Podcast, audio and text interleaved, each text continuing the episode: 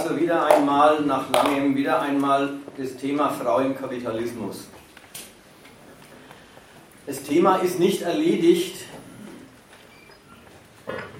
trotz der rechtlichen Gleichstellung, die inzwischen selbstverständlich geworden ist,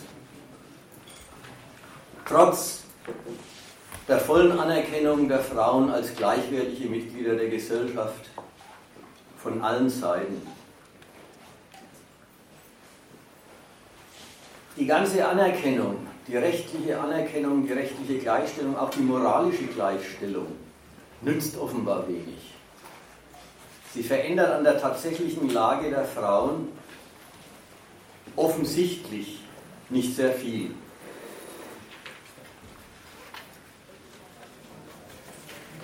Die ganze Geschichte, also das, was als Diskriminierung der Frauen thematisiert wird. Und ich habe da drei Felder im Auge, die heute ein bisschen durchgenommen werden sollen.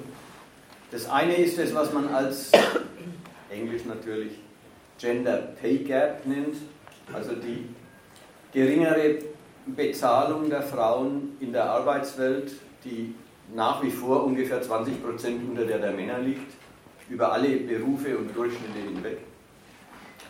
Zweitens die Diskriminierung, dass es Frauenberufe gibt, auf die Frauen mehr oder weniger festgelegt werden. Also da denkt man an die Care-Berufe, an Sekretärin, an Arzthelferin und so weiter. Und das Dritte, was eigentlich für die jugendliche Frauenbewegung äh, das größte Gewicht hat, ist die Übergriffigkeit von Männern, sexueller Dominanzanspruch, Behandlung der Frau als Sexualobjekte.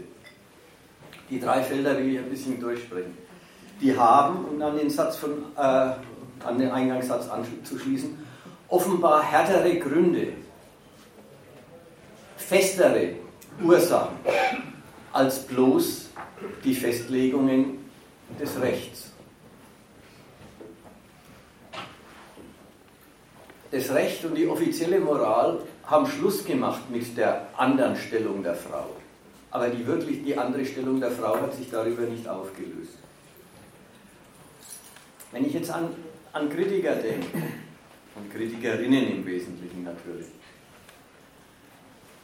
äh, dieser Rolle der Frau in unserer Gesellschaft und der drei Felder, über die äh, sich beklagt wird, die als Unrecht aufgefasst werden,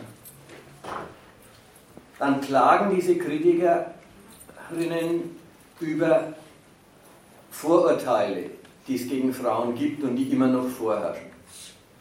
Und sie denken dabei an die Seite, dass ein Vorurteil kein richtiges ist, ein falsches Urteil.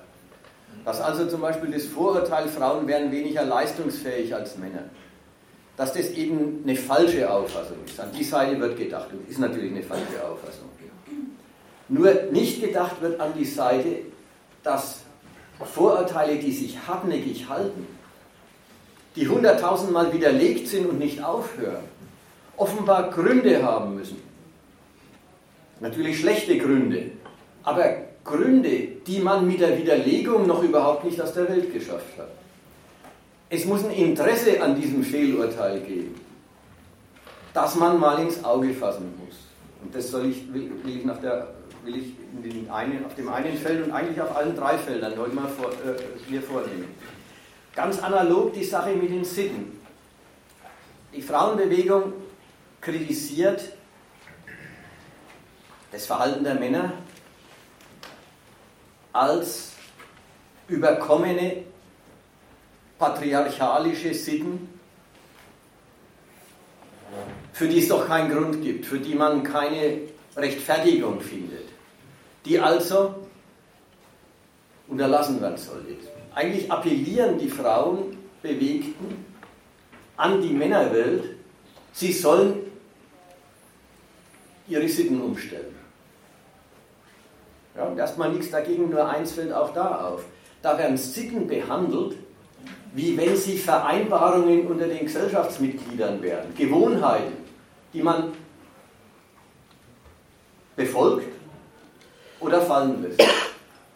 Dass auch Sitten, auch üble Sitten, wenn sie hartnäckig sich halten, irgendwie was anderes sind als Vereinbarungen zwischen Gesellschaftsmitgliedern, die, wenn, wenn man zum Schluss kommt, die sind nichts, dann hört man auf damit. Das wird dabei nicht gesehen. Diese Sitten haben Gründe, und zwar auf ihre Weise haben sie eine Notwendigkeit. Über das soll geredet werden. Jetzt fange ich mal von einer ganz anderen Ecke her noch an. Die, äh, die Neubefassung mit dem Thema auf unserer Seite hat einen Ausgangspunkt, nämlich eine Kontroverse mit auch und gerade sehr linken feministischen Richtungen. Da streiten wir uns mit äh, Frauen, die ungefähr so reden. Es gibt drei große Diskriminierungen. Class, Gender und Race. Also wie gesagt, alles immer Englisch. Und jede dieser Diskriminierungen ein Unrecht, das bekämpft werden muss, hat aber mit dem anderen nicht viel zu tun. Und uns wird der Vorwurf gemacht, wir würden, wir würden die Klassenfrage, die uns irgendwie am Herzen liegt, zu der Hauptsache machen und die Frauenfrage zu einem Nebenwiderspruch degradieren. Und es wäre eben verkehrt und man müsste die Frauenfrage als eine Form der Diskriminierung ganz für sich behandeln, als selbstständige Geschichte, die auch selbstständig zu bekämpfen, zu kritisieren ist und die als solche mit dem Kapitalismus vielleicht irgendwo Zusammenhänge hat, aber jedenfalls sich nicht in ihn auflöst. Und dagegen will ich jetzt einfach mal wirklich die äh, Gegenthese aufstellen, genau das, was uns vorgeworfen. Ja, wir wollen behaupten, die ganze Frauenfrage ist nichts als eine Unterform der Klassenfrage. Und sie hat überhaupt, und, und ihre Aufhebung ist überhaupt nichts anderes als die Aufhebung der Klassenverhältnisse. Die Begründung davon will ich jetzt liefern und sie fällt vielleicht doch ein bisschen anders aus, als es die sich vorstellen, die uns den Vorwurf machen. Also erster Block. Ich befasse mich mit, dem, mit, der, mit der Bezahlungslücke.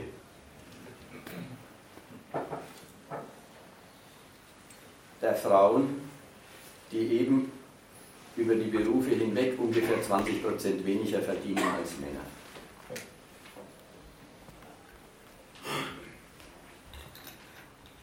Das wird von allen, die es aufgreifen, als ein Unrecht, als eine Ungerechtigkeit verurteilt.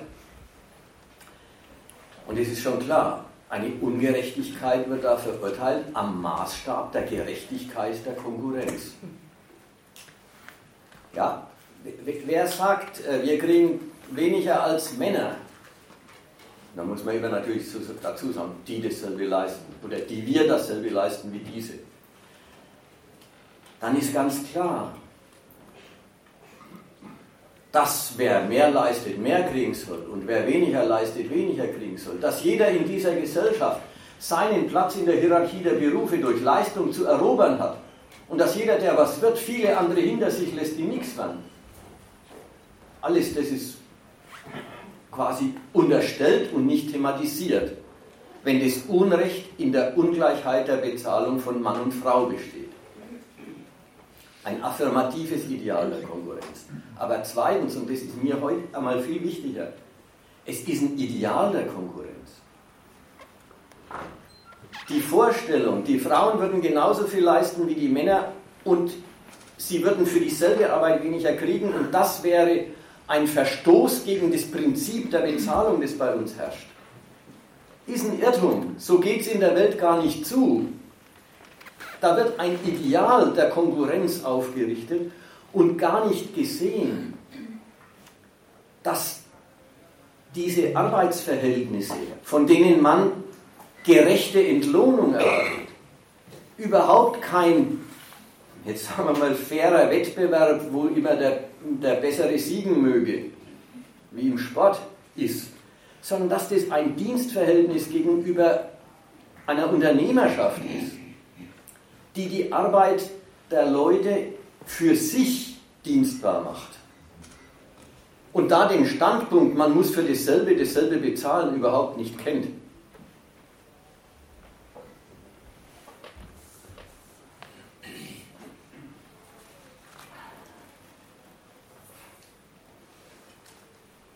Also fangen wir mal von vorne an. Zunächst mal hat die Berufswelt und die Konkurrenz am Arbeitsmarkt und um die Bezahlung mit dem Geschlecht überhaupt nichts zu tun. Die Berufswelt ist fix und fertig, die Hierarchie der Berufe ist fix und fertig, ehe der Unterschied der Geschlechter irgendeine Rolle spielt. Und es ist auch klar,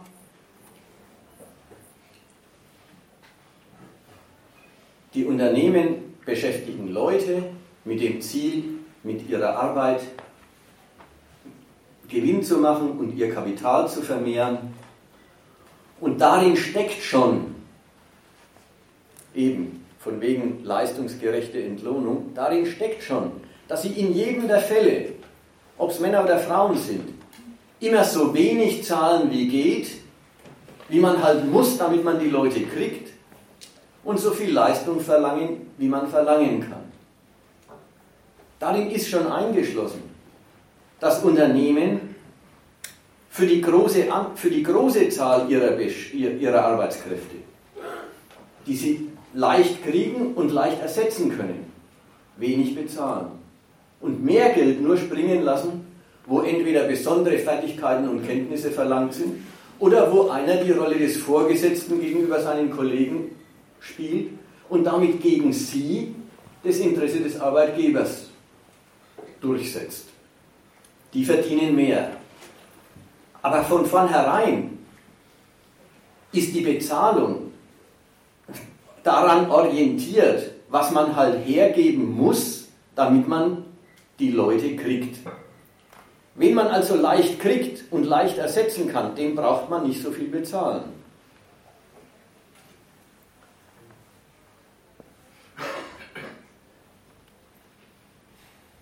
Einen anderen Zusammenhang zwischen Leistung und Entgelt gibt es nicht. Das ist das, warum ich vorhin gesagt habe, es ist ein Ideal, ein Ideal der Konkurrenz. Zu sagen, ich leiste doch dasselbe und krieg weniger. Und das wäre, als ob das ein Verstoß gegen die Logik der Bezahlung wäre. Das ist es nicht. Die, es gibt keinen Zusammenhang zwischen Entgelt und Leistung, denn der Zusammenhang ist der, über den Markt, was man als Unternehmer eben springen lassen muss, damit man die Verfügung über die Zeit der Leute kriegt. Alles das ist fertig, ehe der Unterschied der Geschlechter eine Rolle spielt. Aber jetzt kommen Frauen in die Berufswelt genau wie Männer und es stellt sich heraus, sie bevölkern eben jedenfalls zu einem höheren Prozentsatz. Und das auch heute noch, nachdem die Mädchen schon eigentlich die Mehrzahl der Abiturienten stellen und in vielen Fächern die Mehrzahl der Studenten. Die Frauen landen in der Regel in der Berufshierarchie niedriger als die Männer. Wo kommt das her? Da muss man jetzt ein bisschen ausholen. Denn genau genommen beziehen sich die Unternehmer, wenn sie an ihren Arbeitskräften einen Unterschied der Bezahlung machen, nach Geschlecht, beziehen sie sich nicht auf die Biologie, nicht auf den natürlichen Unterschied der Geschlechter, sondern sie beziehen sich auf die Institution Familie. Eine Institution, interessanterweise, an deren Notwendigkeit und Ausgestaltung sie selber nicht wenig äh, Ursache sind. Das ist halt ein mega unschöner Satz. Die, an deren, Ausgest äh, deren Ausgestaltung ihre eigene Beanspruchung der, der Arbeitskräfte nach Zeit und nach dem Geld, das sie zahlen, äh, viel zu tun hat. Also, Unternehmen bezahlen Geld. Machen wir eine Negation. Nicht nach Maßgabe dessen, dass ein Lebensunterhalt rauskommen muss, sondern sie bezahlen für die Arbeitskrä äh, die, den Arbeitskräften Geld für die Stunden, die sie ableisten. Auf verschiedenen Niveaus der Bezahlung ist es immer ein, ein Bezug von Zeit und Entgelt. Ob die Arbeitskräfte nach getaner Arbeit genug verdient haben, um sich ein anständiges Leben leisten zu können, geht dem Unternehmer nichts an. Es ist nicht sein Ding. Er bezahlt Arbeit, nicht Lebensunterhalt. Ja, es gab den deutschen Ökonomieprofessor Werner Sinn, den kennen viele, das ist der, eigentlich der bekannteste deutsche Ökonom. Der hat gesagt, nichts ist absurder, als von, als von einem Unternehmen zu verlangen, dass es einen Lohn bezahlt, von dem er leben kann. Die Bezahlung des Lohns hat andere Gesichtspunkte, als dass man davon leben kann. Und das ist eine Zumutung und eine unsinnige Zumutung an den Lohn, dass er dafür, dass er danach bemessen sein müsste. Also gut. Dem Unternehmen ist es egal. Es hat für das Unternehmen keine Bedeutung, ob das Entgelt für ein Leben reicht. Es hat für das Unternehmen aber auch keine Bedeutung, ob die, über, äh, ob die verbleibende freie Zeit die der Mensch nach der Arbeit noch hat, reicht, um in dieser Zeit irgendwie ein Leben unterzubringen. Den größten Teil des Tages bezahlen äh, äh, beanspruchen die Unternehmen als die Zeit, die ihnen gehört, die sie, die Arbeitskräfte, brauchen und beschäftigen. Und dafür bezahlen sie einen Lohn, der nicht daran orientiert ist, ob es reicht zum Leben. Das kriegen die Arbeitskräfte zu spüren. Sie müssen nämlich alle Notwendigkeiten des Alltags, waschen, essen, Wohnung besorgen, wenn sie dann noch Kinder haben, dann noch viel mehr. Alle Notwendigkeiten des Lebens müssen sie außerhalb der Arbeitszeit erledigen, die aber selber schon den größten Teil des Tages beansprucht. Und das alles müssen sie mit einem Geld erledigen, das überwiegend knapp bemessen ist. Dieser Widerspruch, dass eigentlich die ganze Lebenszeit schon verbraucht ist für den Erwerb, der größte Teil des, Wachen, des Wachentages ist man in der Arbeit. Diesen Widerspruch, dass der größte Teil des Tages verbraucht ist für den Erwerb, den kriegen die Leute zu spüren. Und der begründet eigentlich den Umstand, dass sich in der Regel zwei Individuen verschiedenen Geschlechts lebenslang zusammentun, um die Notwendigkeit sowohl dem Erwerb zu entsprechen, wie die, Notwendigkeit des, die Notwendigkeiten des Alltags zu erledigen, miteinander abzuwickeln.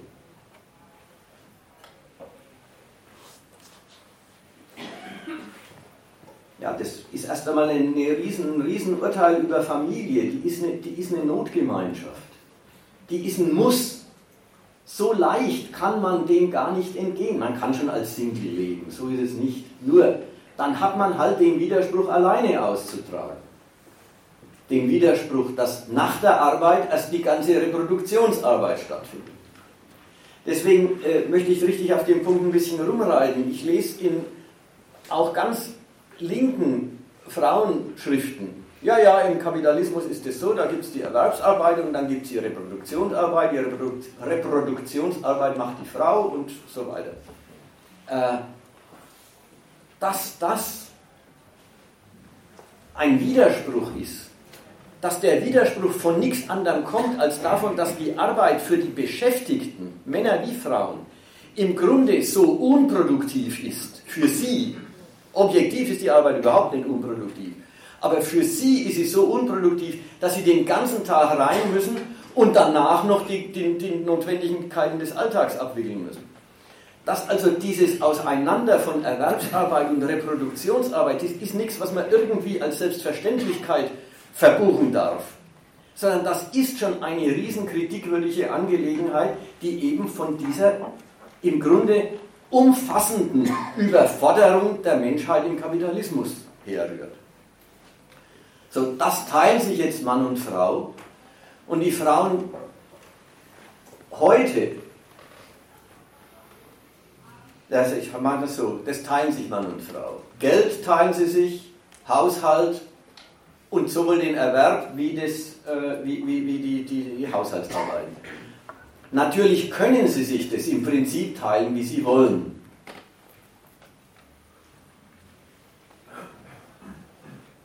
Und jung verheiratete Paare ohne Kinder tun das auch in gewissem Umfang. Wenn aber Kinder kommen, dann kommt eine neue Notwendigkeit ins Spiel. Erstens steigt der Geldbedarf des kleinen Sozialverbands. Jetzt gibt es ja noch ein weiteres Mitglied. Zweitens steigt die Anforderung an die Hausarbeit. Man muss mehr Zeit daheim verbringen, fürs dem Kind widmen. Auch das könnten sich Mann und Frau noch teilen, wie sie wollen. Aber der Umstand, dass sowohl mehr Geld wie mehr Hausarbeit nötig ist, führt dazu, dass man sich entscheiden muss. Man muss sich entscheiden für Karriere, dann wirft man sich in die und ist natürlich für die andere Sache daheim weniger zur Verfügung. Umgekehrt, umgekehrt. Es ist eine Scheidung nötig. Auch da noch. Das kann man auch umgekehrt regeln. Und es gibt inzwischen knapp 10% der Familien, wo die Frau der Hauptverdiener ist. Aber an der Stelle reproduziert sich die alte Scheidung immer wieder. Nicht, weil es eine Gewohnheit ist, nicht, weil es alle immer so halten, sondern einfach deswegen, weil die Männer tatsächlich in der Regel mehr verdienen. Also, dass die Männer mehr verdienen, ist der Grund, warum sie mehr verdienen. Es ist zirkulär. Aber die Zirkularität hat ihre Notwendigkeit in der Scheidung der Arbeit daheim. Und die Scheidung ist nötig.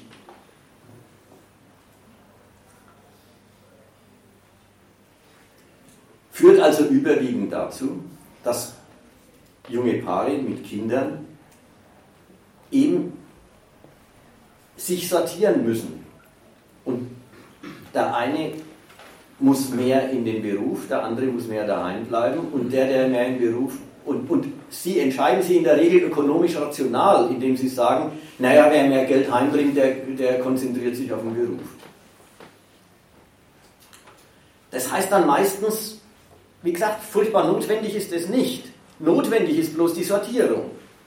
Das heißt meistens, dass die Frau dann überwiegend die Hausarbeit macht und, sobald es irgend geht, nebenher arbeitet.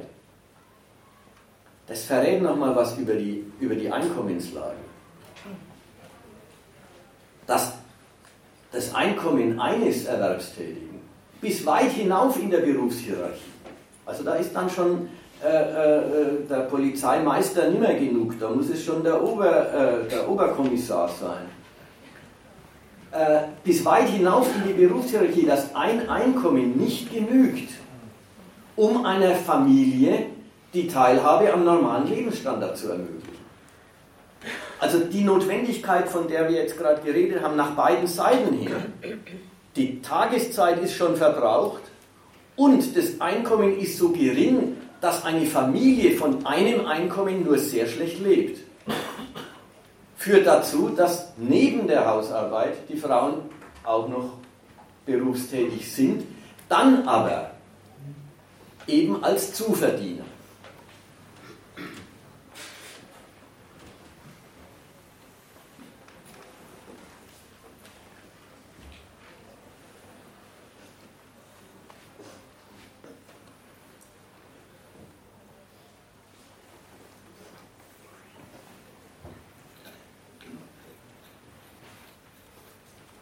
diesen Umstand, dass sich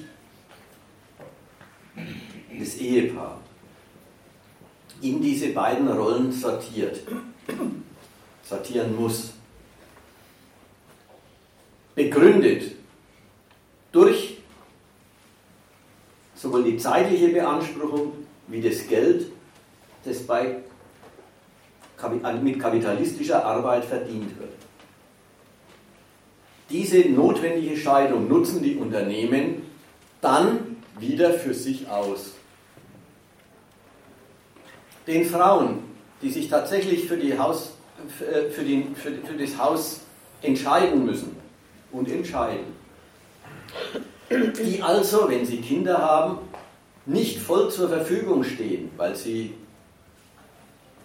zum Teil eben daheim bleiben müssen, zeitweise, zum Teil die Arbeitszeit in die Kindergartenöffnungszeiten, in den Kindergartenöffnungszeiten unterbringen müssen. Diesen Frauen machen die Unternehmer ein Angebot. Teilzeit. Rotierende Teilzeit an verschiedenen Positionen, an Ladenkassen bei Aldi, an, äh, in Fabriken. Selbstverständlich in allen möglichen äh, äh, Kehrberufen. Teilzeit ein Entgelt, das von vornherein mit einem Lebensunterhalt nichts zu tun hat.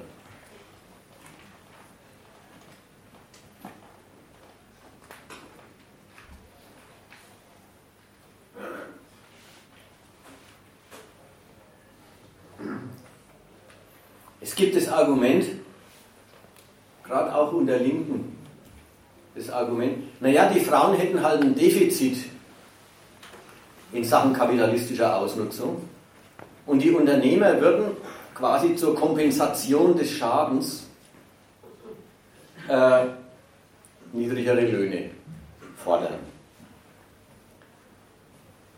Das halte ich jetzt aber nicht für richtig, weil an Schaden haben die überhaupt nicht zu kompensieren. Es hat überhaupt nicht den negativen Ausgangspunkt. Äh, da wäre ein, ein, ein Verlust und dann müsste der Verlust ausgeglichen werden. Sondern es ist, geht von vornherein positiv. Unternehmen sagen, ja, Frauen, die Mütter sind und nicht immer zur Verfügung stehen, können wir was mit anfangen. Und wir bezahlen sie in einer Weise, dass sie für uns jedenfalls um nichts weniger nützlich sind als andere Beschäftigte.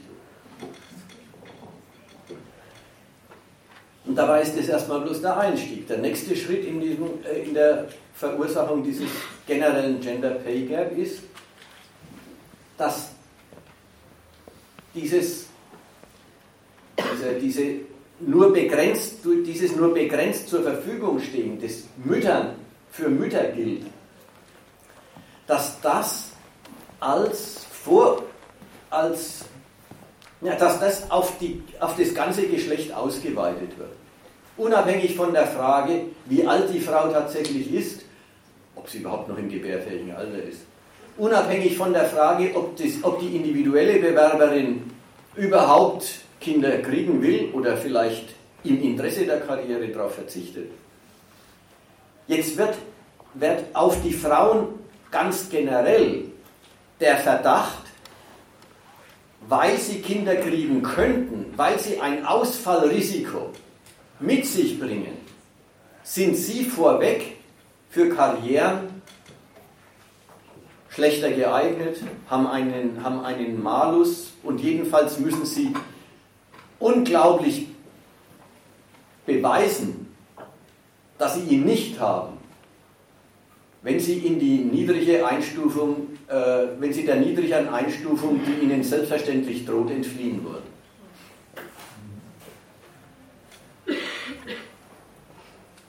Und schließlich, das schließt jetzt an an, den Eingangs, an das Eingangsargument, Unternehmen zahlen immer so, so wenig wie nötig. Und schließlich drehen sie alles rum. Dass sie Frauen schlechter bezahlen, machen sie zum Grund dafür, dass deren Arbeit dann ja wohl auch weniger wert sein muss. Also wohlgemerkt nicht andersrum, nicht weil die Arbeit weniger taugt oder weniger wert ist, zahlen sie schlechter, sondern weil sie die Frauen billiger kriegen. Gibt es den Schluss, naja, Frauen, Frauenarbeit, darf übrigens heute nicht mehr so heißen, oder auch Leichtlohngruppen darf, darf heute auch nicht mehr so heißen Leichtlohngruppen. Leichtlohngruppen, ja, da ist die Arbeit halt weniger wert. Ja, und dann gibt es eben diese äh, Arbeitsplätze in den Fabriken, die automatisiert sind, wo man bloß idiotische Handgriffe machen muss. Oder an den Ladenkassen, wo man ja, wo man ja sieht, wenn man, wenn man selber einkauft, die ziehen immer nur Zeug über den Scanner drüber. Da muss man nichts können dafür, das ist völlig klar. Nur, es sind doch die Unternehmen, die die Frauen auf diese Arbeitsplätze setzen, die die, die, die Bewerberinnen auf diese stupiden, geistlosen, quälenden äh, äh, Tätigkeiten reduzieren, die ihnen dann quasi dafür auch noch anlasten, naja, an der, an der Arbeitsstelle wird doch nichts verlangt. Ah, da braucht es doch keine Qualifikationen. Ja, es sind doch die Unternehmer, die sie nicht brauchen. Sie benutzen die ganze Frau und sagen und tun so, wie wenn, sie, wenn die bloß halb dort sitzen würde. Also tun so, wie wenn sie nicht, wie, wie wenn sie von sich nicht ihre Arbeitskraft voll einbringen würde. Umgekehrt ausgedrückt, wenn Frauen irgendeine Qualifikation mitbringen, an Ladenkassen wird es ja auch überhaupt nicht honoriert. Angenommen, man, äh, Frau hat Abitur, an, wenn sie an der Ladenkasse sitzt, kriegt sie nicht mehr bezahlt, wie wenn sie es nicht hätte. Also ich finde das sehr wertvoll, dass Frauen an den Ladenkassen sitzen. Also diese no, Arbeit ist sehr wertvoll. Ich finde diese Arbeit ist sehr wertvoll, dass diese Frauen an den Ladenkassen sitzen und Männer sich einfach also mal wertschätzen. Nicht noch mehr abwerten, wertschätzen. Wir diese ganzen Bevölkerungsschichten hätten diese Frauen, die das leisten, was wäre dann unser, also verstehen Sie, was ich meine? Wir werten sie nicht deswegen ab, da sitzen auch Abiturienten. Und weil sie, sie da vielleicht eine, eine gewisse Zeit lang ähm, vielleicht noch keinen kein Studienplatz oder was weiß ich nicht haben. Und was die leisten dort. Und viele, viele Frauen, die im Grunde Kinder haben und so weiter und so weiter. Und, ähm, also, und was, was ist es uns, uns wert, dass da überhaupt noch jemand sitzt? Also das, das möchte ich einfach mal kurz einwerfen. Erstmal wertschätzen, dass wir wieder die Arbeit wertschätzen. Dann kann man mal gucken, was man mit den Unternehmern machen kann, die das.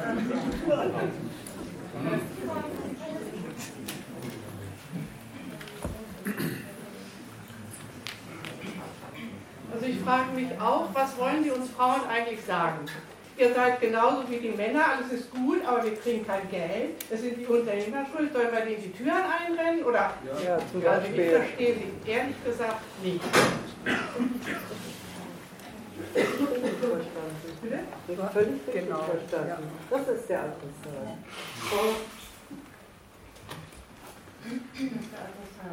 Der Naja, jetzt haben Unternehmer. wir, jetzt haben wir zwei, zwei Argumente oder zwei äh, Stellungnahmen. Das eine Wertschätzung der Arbeit.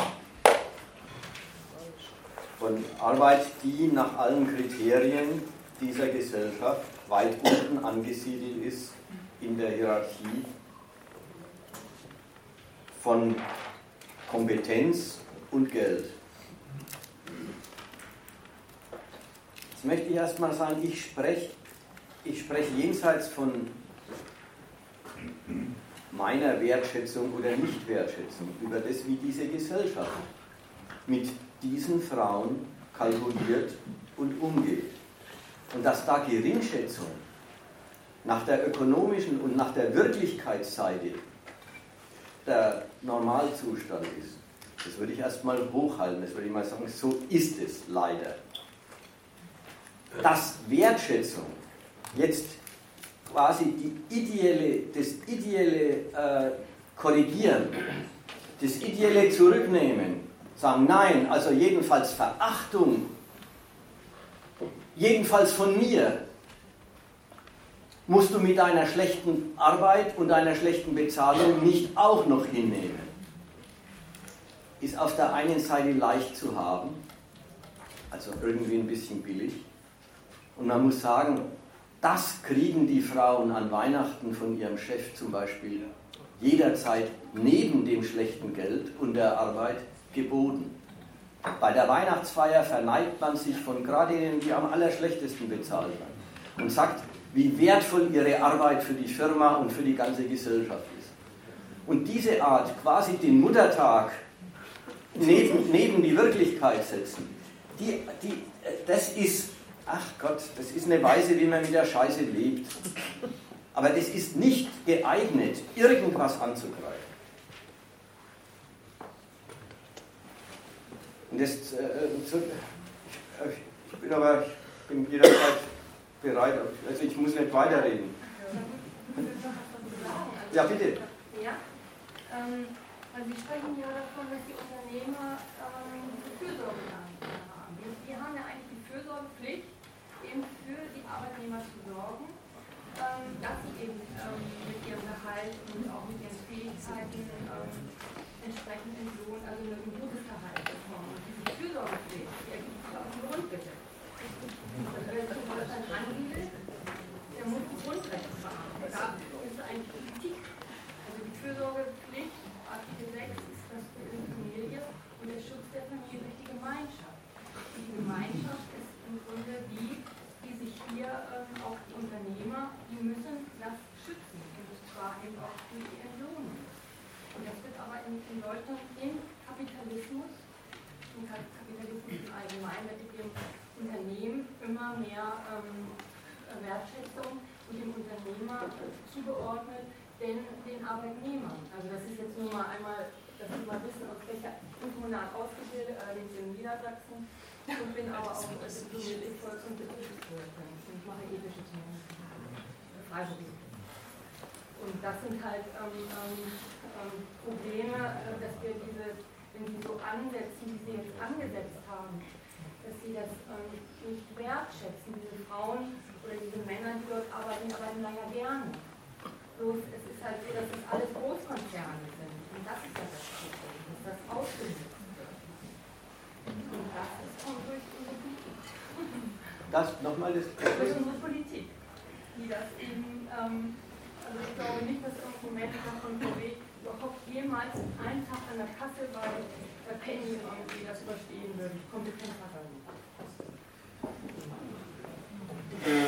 Einfach, ähm, Noch, äh, ich, noch mal ein, einmal zurück in den, in den Dialog. Die hätten die Fürsorgepflicht. Ähm, man muss sich mal entscheiden, ob man, ob man idealistisch reden will oder realistisch.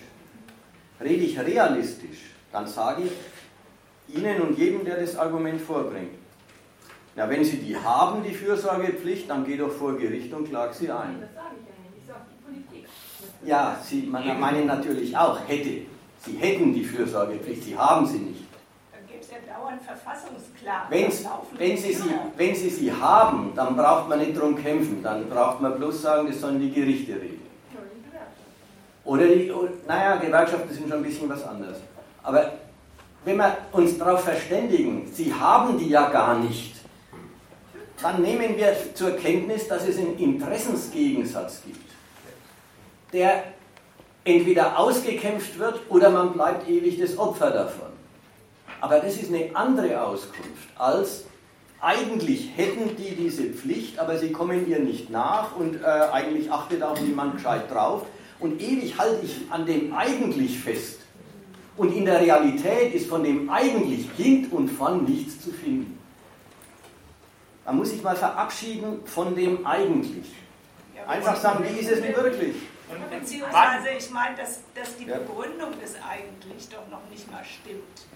Weil der Schutz der Familie, den das Grundgesetz formuliert, nun beim besten Willen nicht, beim besten Willen nicht die materielle Lage einer Familiensituation, die du in ihrem grundlegenden, durchs Klassenverhältnis begründeten Widerspruch erklärt hast, über die materielle Absicherung dieser Familie, die der Staat, jetzt sage ich mal, als Keimzelle des Volkes haben will, da ist hinten und vorne grundgesetzlich überhaupt nichts äh, äh, garantiert. So, und ansonsten müsste auch das, was von dir oder von Ihnen vertreten wird, müsste bezogen werden, zumindest versuchsweise, auf das, was erklärt worden ist, welche Kriterien ein Unternehmer an den Lohn anlegt. Das, das, das, das beißt sich doch hinten und vorne. Und von morgens bis abends wird erzählt, wenn die Unternehmer kein Wachstum hinkriegen und dazu brauchen sie möglichst billige Arbeitskräfte und, und, und, dann geht hier gar nichts in diesem Land. Also insofern müsste eine Erklärung kommen wie dieses, die müssten sich eigentlich um die materielle Gutstellung ihrer Leute kümmern. Wie sich das mit ihrem, äh, ich sage jetzt mal, politischen und gesellschaftlichen Auftrag, sie haben für Wachstum zu sorgen und daran hängt die ganze Gesellschaft, wie, wie das dazu im Verhältnis stehen soll. Also als Ergänzung zu diesem, äh, wie sieht denn die Realität aus? Die Realität hat er ja erklärt. Ja, der Grund, dass das wir da, ich meine, sonst haben wir dieses Problem, dass, dass eben das, was die Linke oder jetzt die SPD schwenkt ja jetzt nun endlich wieder um, aber warum das alles weggebrochen ist? Also wir haben ja eine, ähm, eine, eine kapitalistische Gesellschaft, weg von, gerade in Bremen auch eigentlich die soziale, sag ich mal, das soziale Bremen, das ist ja weggebrochen. Und das eben auf Bundesebene, also, ich weiß, das ist doch eigentlich jetzt volkswirtschaftlich. Das ist halt, ähm, und die Fürsorgepflicht, nicht nur der Schutz der Familie oder also die Artikel 6, 4 Grundgesetz, der besagt und sagt, und jetzt die Familie auch die Mutter, jede Mutter hat Anspruch auf Schutz und Fürsorge. Ja, das sind aber erstmal Pflichten an den Staat, das sind nicht Pflichten an die Wirtschaft. Das ist der, der Staat. Das ist der, der, ist der Staat, ist der, der sich das selber die Fürsorge ins Stammbuch schreibt. Und die Wirtschaft, wir haben eine freie Wirtschaft. Die Löhne werden frei vereinbart und die sind nicht gebunden an die Vorstellung einer Fürsorge für den Arbeitnehmer. Gibt's, das gibt es nicht. Das gehört nicht dazu. Machen wir den Punkt mal wieder zu.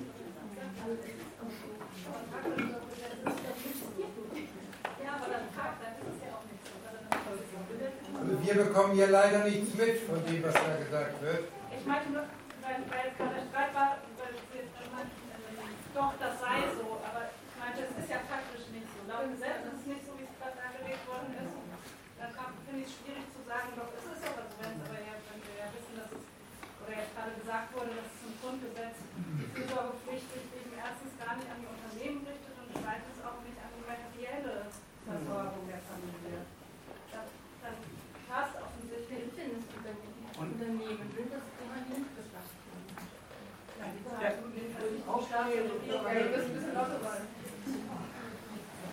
Man kann das doch sogar noch dem entnehmen, was die für einen Vorschlag machen. Immerhin gehen auch Sie nicht davon aus, dass man die Unternehmer bloß mal an ihre Pflicht erinnern müsste. Und dann wird Ihnen auffallen, ach ja, äh, die Familien haben es ganz schön schwer, wenn die von einem Lohn leben müssen. Ja, nein, auch Sie gehen ja davon aus, dass die Besserstellung, auf die Sie es abgesehen haben, allemal nur unter Zuhilfenahme staatlicher Gewalt, also rechtlicher Verpflichtungen, einzurichten ist. Dass also die Unternehmer, die offensichtlich anders rechnen, mit den Hilfsmitteln des Rechts darauf verpflichtet werden müssten, das ist ihr Konjunktiv, dass sie mal irgendeine Rücksichtnahme auf die familiären Notwendigkeiten ihrer Arbeitnehmer walten lassen. Das, da zeigen sie selber, dass in dem Verhältnis zwischen Arbeitgeber und Arbeitnehmer erstmal das Prinzip der Rücksichtslosigkeit auf alle materiellen Verpflichtungen gilt. Dann sollte man aber auch nicht so tun, als ob diese Pflicht etwas wäre, das in unserem Gemeinwesen eigentlich leben würde.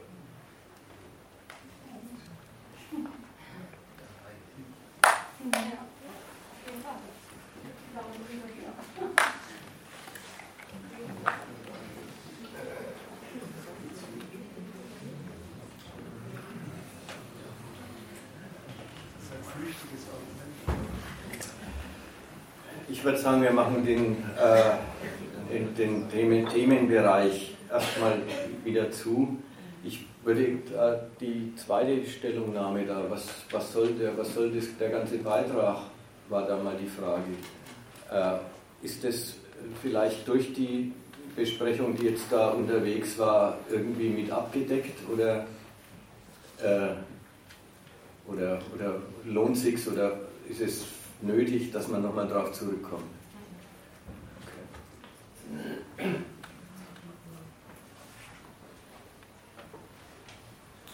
Ja, wir sind immer noch in der, in der Besprechung. Es gibt Geschlechterrollen und die haben mehr Gründe als bloß schlechte Gewohnheiten. Bisher war das Thema eben die, die, die Bezahlungslücke. Und klar, dazu ist jetzt eine Menge gesagt worden, wo die herkommt und wo die ihren Grund hat. Und dass sie ihren Grund in der Familie hat, nämlich in der, in der durch die kapitalistische Arbeit notwendigen Arbeitsteilung in der Familie. Das war jetzt eigentlich die Hauptgeschichte. Und die wird benutzt, die Arbeitsteilung wird von den Unternehmern benutzt als Gelegenheit, billige Arbeitskräfte zu rekrutieren. Es gilt übrigens für alle Ebenen der, äh, der Berufshierarchie, auch gut ausgebildete Frauen erleben den Karriere, die, die, übrigens nach dem Studium zum Beispiel ungefähr so viel verdienen wie die Männer. Das ist ein paar Jahre lang gar nicht äh, unterschieden. Und wenn dann Kinder kommen und die Entscheidung fällig ist, man muss für ein paar Jahre aus dem Beruf raus oder man muss für ein paar Jahre Teilzeit machen, vielleicht sogar in dem gut bezahlten Beruf, dann ist der Karriereknick da, dann gehört man nicht mehr zu den Personen, die voll für den Betrieb zur Verfügung stehen, die ja, auch zeitlich alles mitmachen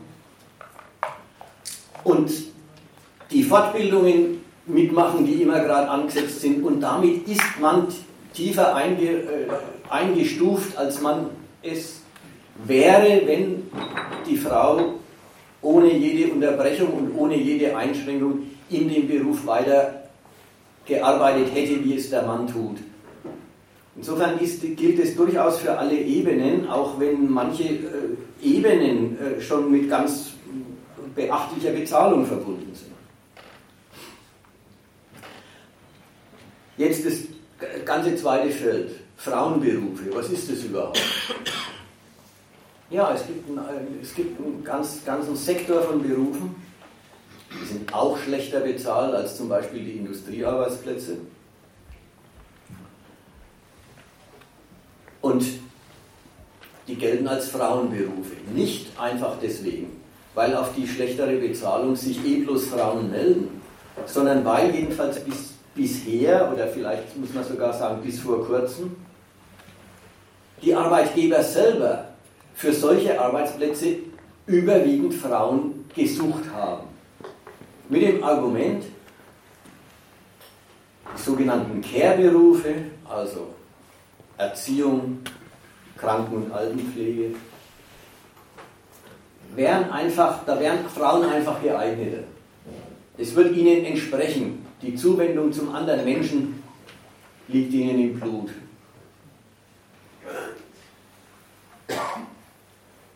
Da wird was Eigentümliches gemacht. Da wird wirklich nach Geschlechtern äh, verschieden ausgewählt. Und man bezieht sich, das ist schon irgendwie erkennbar, man bezieht sich dabei auf die Rolle, die die Frauen in der Familie ausüben. Und die liebevolle Zuwendung, die sie ihren Nächsten erbringen, weil halt das die Familie braucht, die wird ihnen als Charaktereigenschaft nachgesagt, die sie auch quasi die Zuwendung, die sie auch äh, dem, äh, dem Arbeitgeber und seinen Aufgaben gegenüber zeigen sollen, müssen, würden. Ja, da wird von der, von der Rolle in der Familie auf eine besondere Qualifikation in der Rolle der Berufe geschlossen. Aber worin besteht die? Die besteht wirklich im Dienen dienen gegenüber den Bedürfnissen anderer Menschen, also eben Altenpflege, Krankenpflege, Kinderaufzucht. Aber dann auch, wenn wir an, denken an die Sekretärin oder die Arzthelferin, Bedienen des Chefs. dem die Arbeit erleichtern, dem zuhelfen, wenn er das Subjekt der Arbeit ist. Wenn also Personalbüros sich Bewerber nach dem quasi geschlechtlichen Charaktermerkmal Dienstbereitschaft raussuchen. Und wenn Sie dabei nicht nur formale Qualifikationen, also wie Schulabschlüsse und Zeugnisse und so weiter, äh, zu Rate ziehen, sondern eine, äh, äh, eben das Geschlecht zum Auswahlkriterium machen, dann merkt man, dass Arbeit, dass kapitalistische Arbeit nicht einfach so etwas wie Arbeit überhaupt ist, sondern dass es wirklich Unterordnung unter die Ansprüche der anderen Seite ist. Und genau dafür sehen Arbeitgeber in Berufen, in denen es eben aufs Dienen ankommt, Frauen als besonders qualifiziert.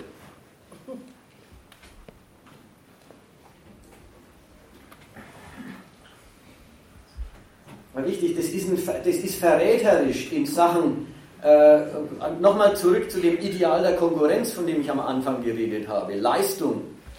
Ja, der Kapitalismus, das ist nicht einfach Leistung, sondern das ist die Bereitschaft, das zu machen, was, was der anderen Seite nützt. Auf sich Verzicht zu tun. Und das wird direkt als frauliche Qualifikation, die in ihrer Persönlichkeit steckt, äh, unterstellt und gefordert. Und der Hammer ist, die Personalchefs blamieren sich mit dieser Menschenkenntnis nicht. Wieder wichtig, nicht weil es stimmt, nicht weil Frauen so sind, sondern weil die Arbeitgeber die Macht haben, die Charaktermerkmale, die sie fordern, wirklich einzufordern. Sie entscheiden über Anstellung und Arbeitslosigkeit, über Karriere und Scheitern. Und weil Sie darüber entscheiden, verlangen Sie, ja, hat, hat die quasi die, die Unterstellung, Frauen sind so. Deswegen hat die Unterstellung Gewicht. Sie verlangen es den Bewerberinnen einfach ab. Ob die das von sich aus mitbringen oder nicht, ist vollkommen egal. Man verlangt ihnen ab. Und wenn die Frauen die Berufe wollen, und sie brauchen ja einen Beruf, dann machen sie sich dafür zurecht. Nicht nur, und das ist auch wieder, wieder ein wichtiger Schritt, nicht nur, dass man im Bewerbungsgespräch sich so präsentiert. Da ist ja noch viel Freiheit der Heuchelei mit im Spiel. Man kann so tun, als ob. Sondern im Beruf müssen sie die Rolle ja sowieso spielen. Aber weil in dieser Gesellschaft, und das muss man wirklich im, im, Kopf behalten, das ist ein wichtiger Punkt, weil in dieser Gesellschaft die Menschen keine Knechte sind, sondern freie Privatsubjekte, denen es um sich geht und um sich gehen darf, weil auf der anderen Seite in dieser Gesellschaft jede Zumutung und Härte als Chance daherkommt, was für sich selber zu tun, Deswegen wird, was ökonomisch objektiv erzwungen ist, von den Arbeitskräften auch freiwillig, über einen freiwilligen Beschluss erbracht. Wichtig, ich muss das vielleicht alles nochmal sagen. Die Härte besteht darin, dass die Menschen in dieser Gesellschaft Diener, Diener sind eines fremden Zwecks. Aber das ist die Weise, wie sie Geld verdienen und für sich was rausholen. Und das ist, das ist der Grund, warum jede Zumutung als Chance daherkommt. Ja, du kannst heute einen Arbeitnehmer vergiften und sagen, dafür gibt es äh, einen Euro mehr in der Stunde. Und dann finden sich Leute, die es tun, weil sie einen Euro mehr in der Stunde verdienen. Und du kannst eben Frauen dafür kriegen, zu sagen, du bist doch fürs Dienen geschaffen. Und ob die das meint oder nicht, ist vollkommen, erstmal vollkommen egal. Sie kriegt den Arbeitsplatz bloß, wenn sie erstmal sich so präsentiert. Und zweitens, weil es dann ihr Mittel ist, ihren Erwerb zu betreiben, macht sie sich auch zu dem Subjekt, das verlangt ist. Und nicht bloß, sie macht sich objektiv dazu und dann ist sie es, sondern sie affirmiert es auch bewusst. Wenn, wenn Krankenschwestern oder, oder Altenpflegerinnen sich zugute halten, ja, die Hinwendung zum anderen Menschen ist manchmal schon nicht leicht, aber ich bin so. Dann haben sie sich die Anforderung zu eigen gemacht und einen gewissen Stolz darauf entwickelt, dass sie der Anforderung entsprechen. Sie machen es nicht nur objektiv, sondern auch bewusst zu ihrer Sache und gründen darauf ihr selbstbewusstes Recht in dieser Gesellschaft. Ja, sie sagen, ja, ich bin für die Hinwendung zum anderen Menschen, dafür bin ich zu haben und ignorieren gleich, dass die Hinwendung in Wahrheit eigentlich zum Unternehmerinteresse ist. Wie weit es mit der Hinwendung zum anderen Menschen her ist, das merkt man ja, wenn man die Altenpflege äh, anschaut. Da bleibt wenig Zeit für die Hinwendung zum anderen Menschen. Es ist, die, es ist die Anforderung des Arbeitgebers eben, die erfüllt wird. Aber man hält sich zugute und das ist die eigene Rolle in der Gesellschaft, das ist der eigene Beitrag und auf dem gründet man das Bewusstsein, dass man selber Ansprüche zu stellen hat. Bis hin, dass man natürlich stets, stets davon überzeugt ist, dass die Ansprüche, die man zu stellen hat, nicht erfüllt werden. Man hat in Wahrheit viel mehr verdient. Ja, die, die Frauen, die irgendwann mal bei Verdi gestreikt haben mit den Erzieherinnen, mit dem Argument, wir sind es wert. Ja, na natürlich, wir sind mehr wert. Ja, ob Sie gleich gesagt haben, wir sind mehr wert? Also die haben gleich gesagt, wir sind mehr wert. Ja, dieser Gedanke, äh, die affirmi damit affirmiert man die eigene Rolle, die, die, die man nicht wirklich sich in Wahrheit nicht gewählt hat, sondern hat nehmen müssen. Die affirmiert man als die eigene Sache und das, worauf, worauf die eigene Stellung in der Gesellschaft gründet. Und mit dem Bewusstsein, ich leiste doch was Wertvolles, traut man sich sogar zu sagen, eigentlich hätte ich mehr Geld verdient. Aber wichtig ist erstmal, dass in dieser Gesellschaft machen sich nicht nur Frauen, die Männer genauso, in dieser Gesellschaft machen sich die Menschen zu den Charakterfiguren, die ihre Berufe von ihnen fordern weil es eben alles über Freiwilligkeit und Eigeninteresse, weil die ganze Dienstbarkeit über Freiwilligkeit und Eigeninteresse abgewickelt wird. Sklaven sind da anders. Die empfinden ihre Dienstbarkeit immer als Fremdbestimmung und von Marx Landmer zerstören die Arbeitsmittel manchmal mit Genuss, an denen sie sich zu schaffen machen sollen.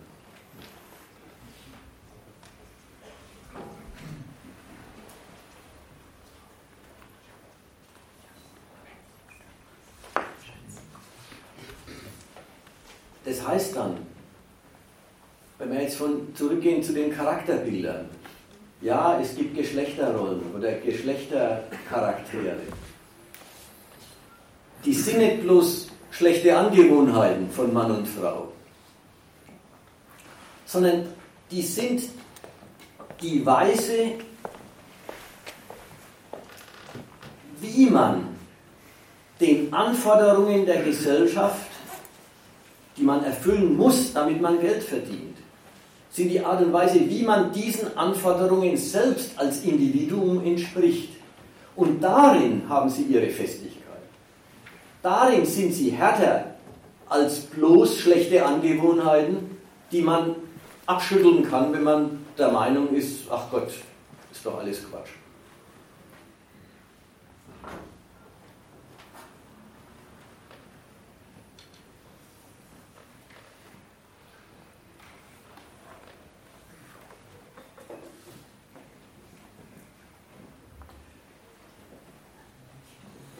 der Stelle jetzt erstmal keine Meldungen sind, dann gehe ich zu dem dritten Punkt über, nämlich zu dem, ich will mal tatsächlich die männliche Übergriffigkeit erklären. Also den, den, den, den dritten, vielleicht für viele feministisch äh, engagierte Frauen wichtigsten Punkt.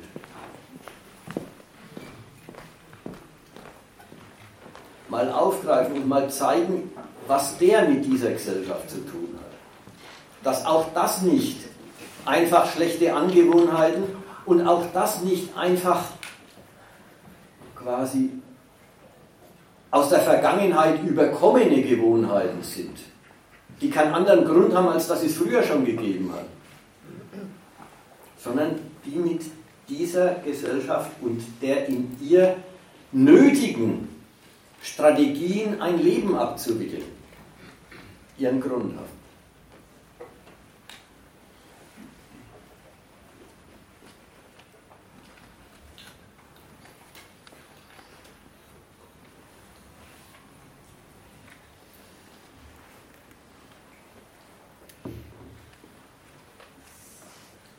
Also was beklagt wird.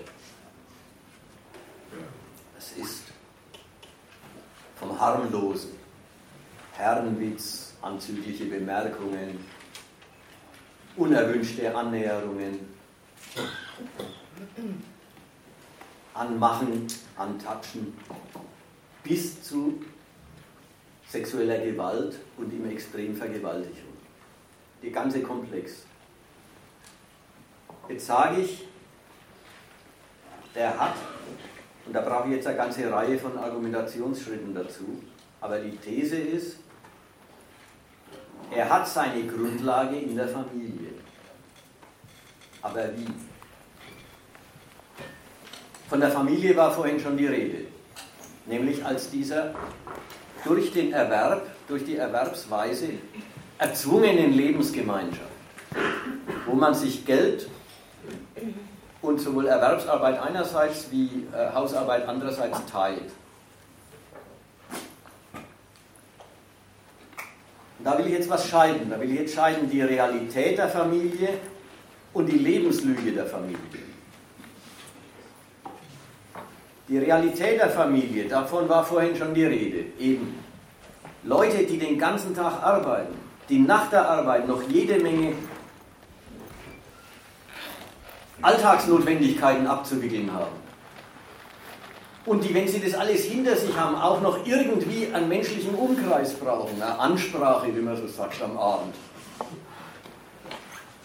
Für die ist die Ehe oder eine eheähnliche Lebensgemeinschaft geradezu alternativlos.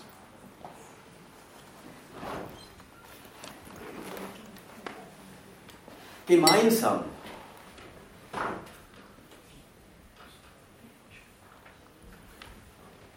bewältigt man irgendwie die Notwendigkeiten.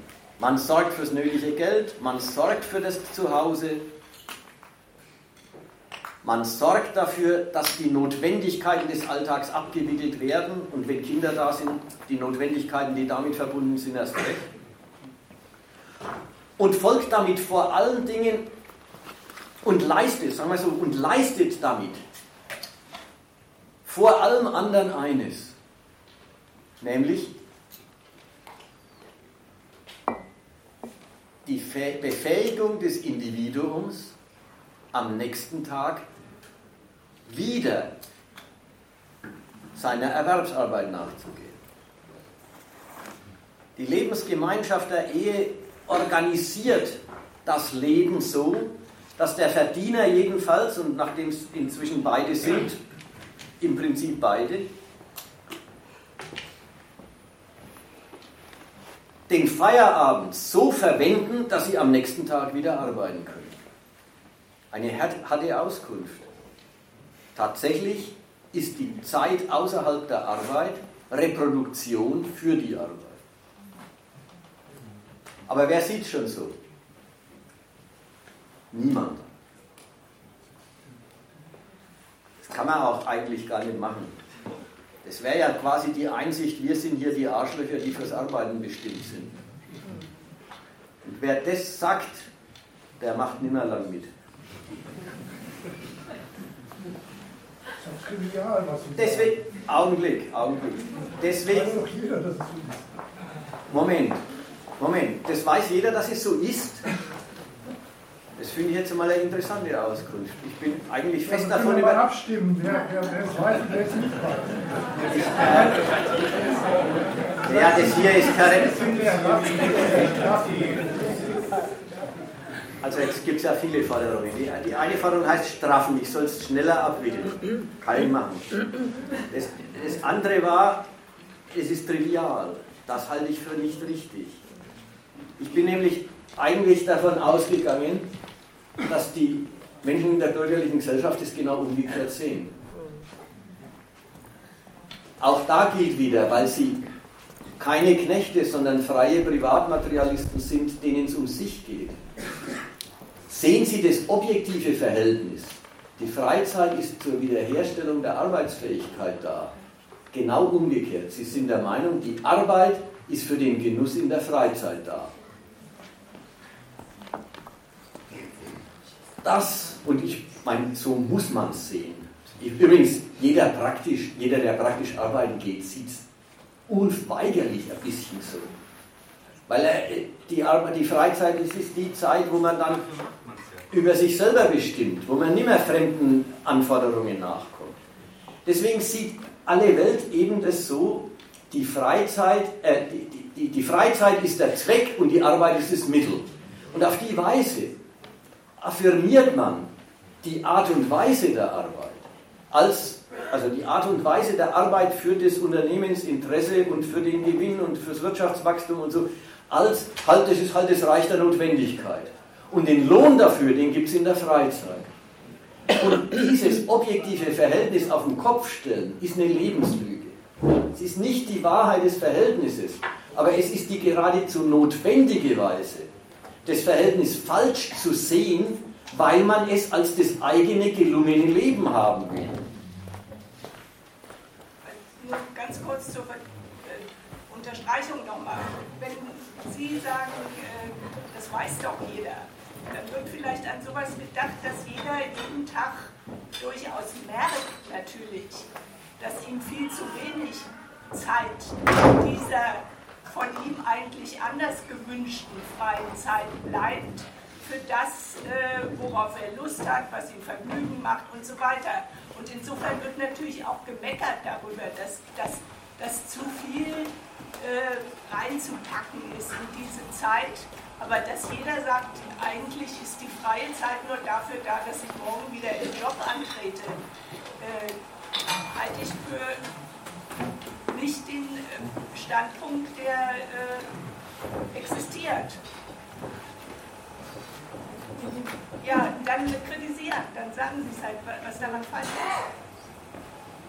Das ist doch mit einer Umfrage nicht zu machen. Machen Sie mal lieber weiter.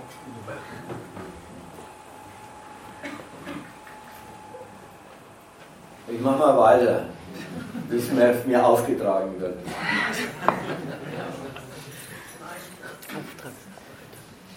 Mein Stichwort war Lebenslüge, ja? Das Verhältnis auf den Kopf stellen. Das Verhältnis auf den Kopf stellen hat dann aber die, hat dann, hat eine Konsequenz. Nämlich, man lastet der Freizeit damit einen Beweis auf, den die eigentlich nicht erbringen kann. Nämlich die Freizeit muss ein Entschädigen für den Verlust an Leben, der der Erwerb ist. Sie muss, die Freizeit muss den Beweis erbringen, dass es insgesamt schon lohnt. Dass man insgesamt schon auf seine Kosten kommt. Sie muss die Bilanz eines lohnabhängigen Lebens ins Positive bringen. Und damit ist ihr Beweis aufgenötigt, den sie unmöglich erbringen kann. Gerade das Feld der Zweisamkeit wird belastet mit der Anforderung, eben alles, alles Negative, alles das, was unter Aufwand anerkannt wird, aber was doch Minus Leben ist, alles das unwichtig zu machen, weil die Zweisamkeit einen dafür so vollkommen entschädigt. Diese, diese, dieser, dieser Beweisauftrag ist, dem, ist, der, ist, dem, ist, ist der Freizeit und damit im Wesentlichen dem Bereich der Zweisamkeit aufgeladen. Nochmal anders zu reden oder das deutlich zu machen. Im Privatleben gibt es den Zweck, zur Zufriedenheit zu kommen, mit sich und der Welt zufrieden zu sein oder sein zu können, um das deutlich, das deutlich zu machen. Das ist ein Unsinn größter Art. Zufriedenheit als Zweck. Zufriedenheit stellt sich ein, wenn einmal mal was gelungen ist. Oder wenn mal was schön war, dann ist man zufrieden darüber. Aber wenn einem was misslingt, dann ist man unzufrieden und will unzufrieden sein, weil man will ja seine Zwecke und nicht den Ausgleich mit der Welt. Zur bürgerlichen Lebensführung gehört das Streben nach Zufriedenheit durch gelungenes Privatleben.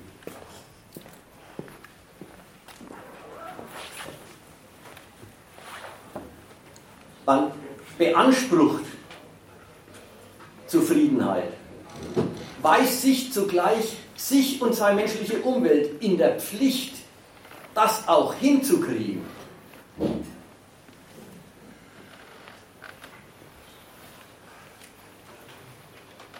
Und liefert sich selber und seiner Umwelt den Beweis, dass man es hinkriegt.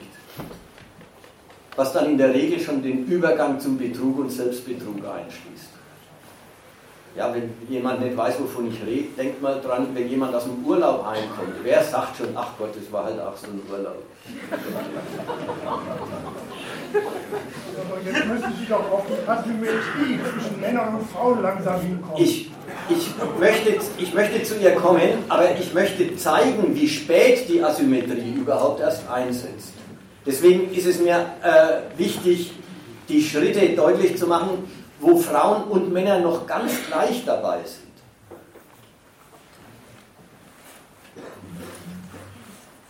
So, jetzt, jetzt wird es, äh, das Privatleben oder die, das Familienleben wird es nach dem Maßstab eingerichtet. Nach dem Maßstab, es muss glücklich machen. Wie schaut es aus? Mann und Frau, wenn sie sich mal gefunden haben, organisieren eine Gemeinsamkeit, in der es nicht, es, sie organisieren eine Gegenwelt, eine kleine Gegenwelt zur Konkurrenz. In der Konkurrenz muss man alles kaufen und zahlen. Daheim wird nicht abgerechnet, wird erstmal nicht gezahlt und nicht getauscht, sondern da möchte man mit seinen Wünschen und Bedürfnissen beim anderen landen, ohne dass man darum kämpfen muss. Aber der andere ist auch bereit, den Wünschen und Bedürfnissen nachzukommen, ohne dass er selber gleich eine Rechnung anstellt. Nur,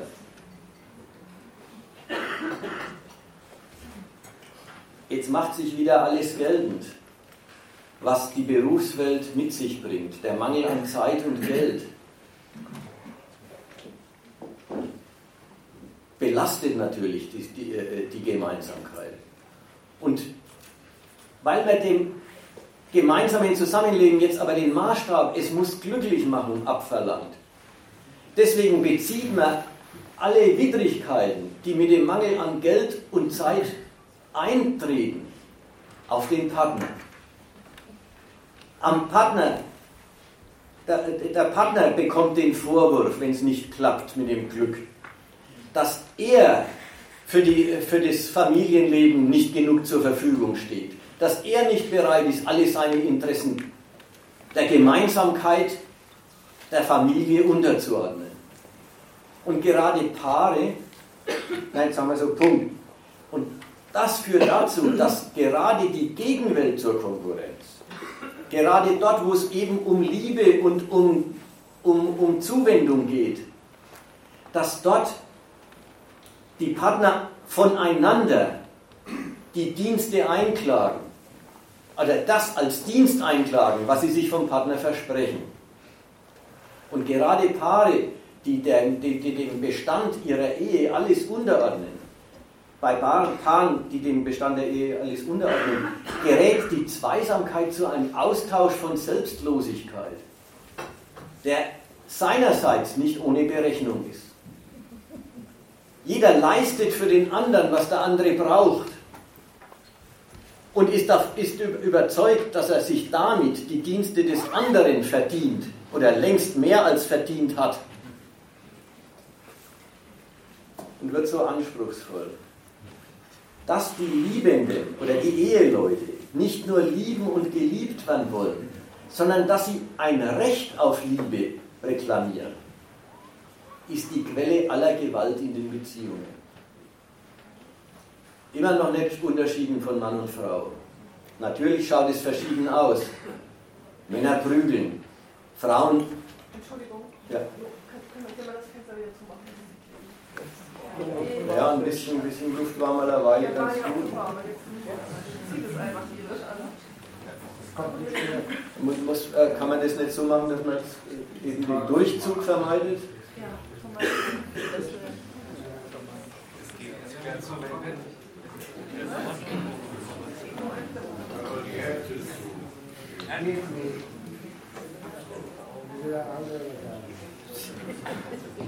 Ja, dann machen wir halt wieder keins irgendwann. Wenn alle.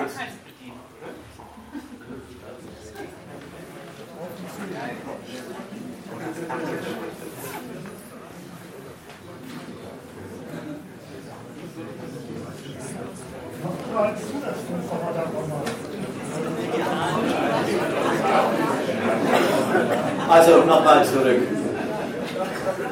Ich, ich, äh, kann man denn jetzt das Bedürfnis, dass das Fenster wieder geschlossen wird, äh, äh, befriedigen?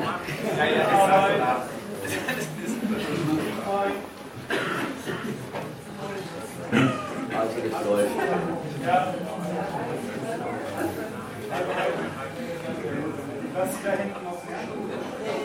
Mach mal zu. Einfach mal alles zu.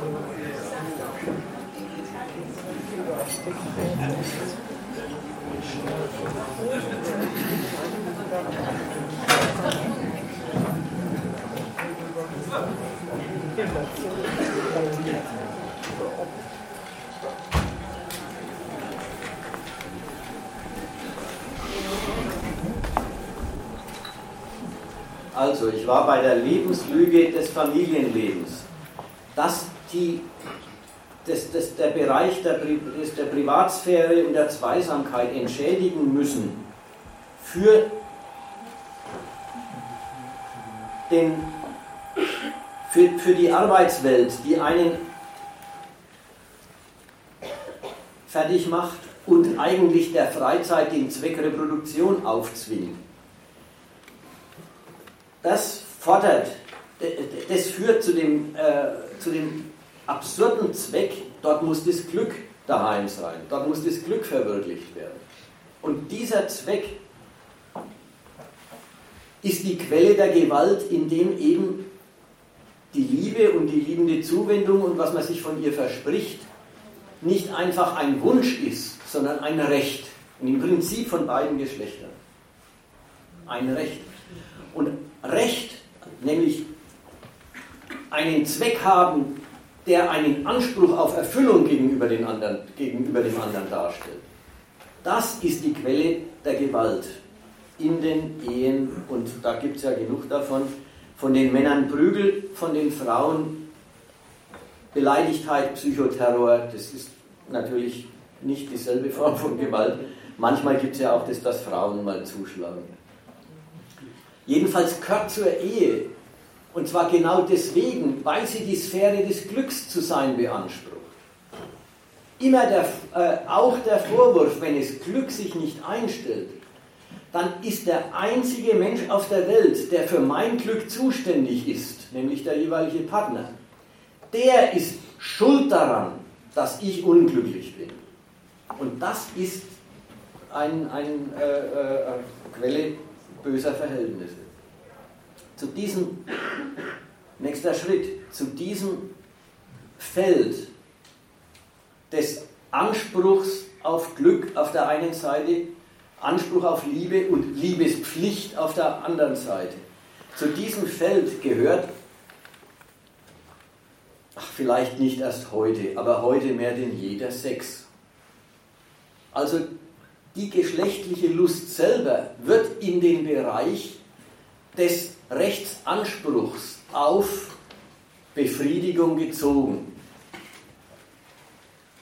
und damit ein Anspruch an den anderen.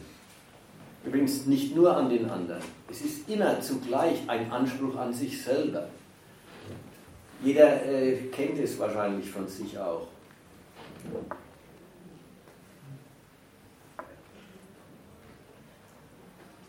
Mit der Forderung, der andere möge mir zur Verfügung stehen, ist immer die eigene Sorge verbunden, bin ich denn in der Lage, sein sexuelles Interesse zu wecken? Bin ich denn eigentlich attraktiv genug? Und nach beiden Seiten hin, nach der die fordernde Seite äh, dem anderen gegenüber, wie die Seite, ich habe Zweifel, ob ich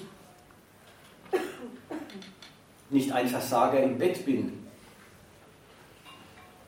Beides, nach beiden Seiten hin gibt es das Bedürfnis nach einem Beweis. Und so wird die Sphäre äh, des, des, der geschlechtlichen Lust zum Feld des Beweises, dass die Beziehung in Ordnung ist. Völlig absurd.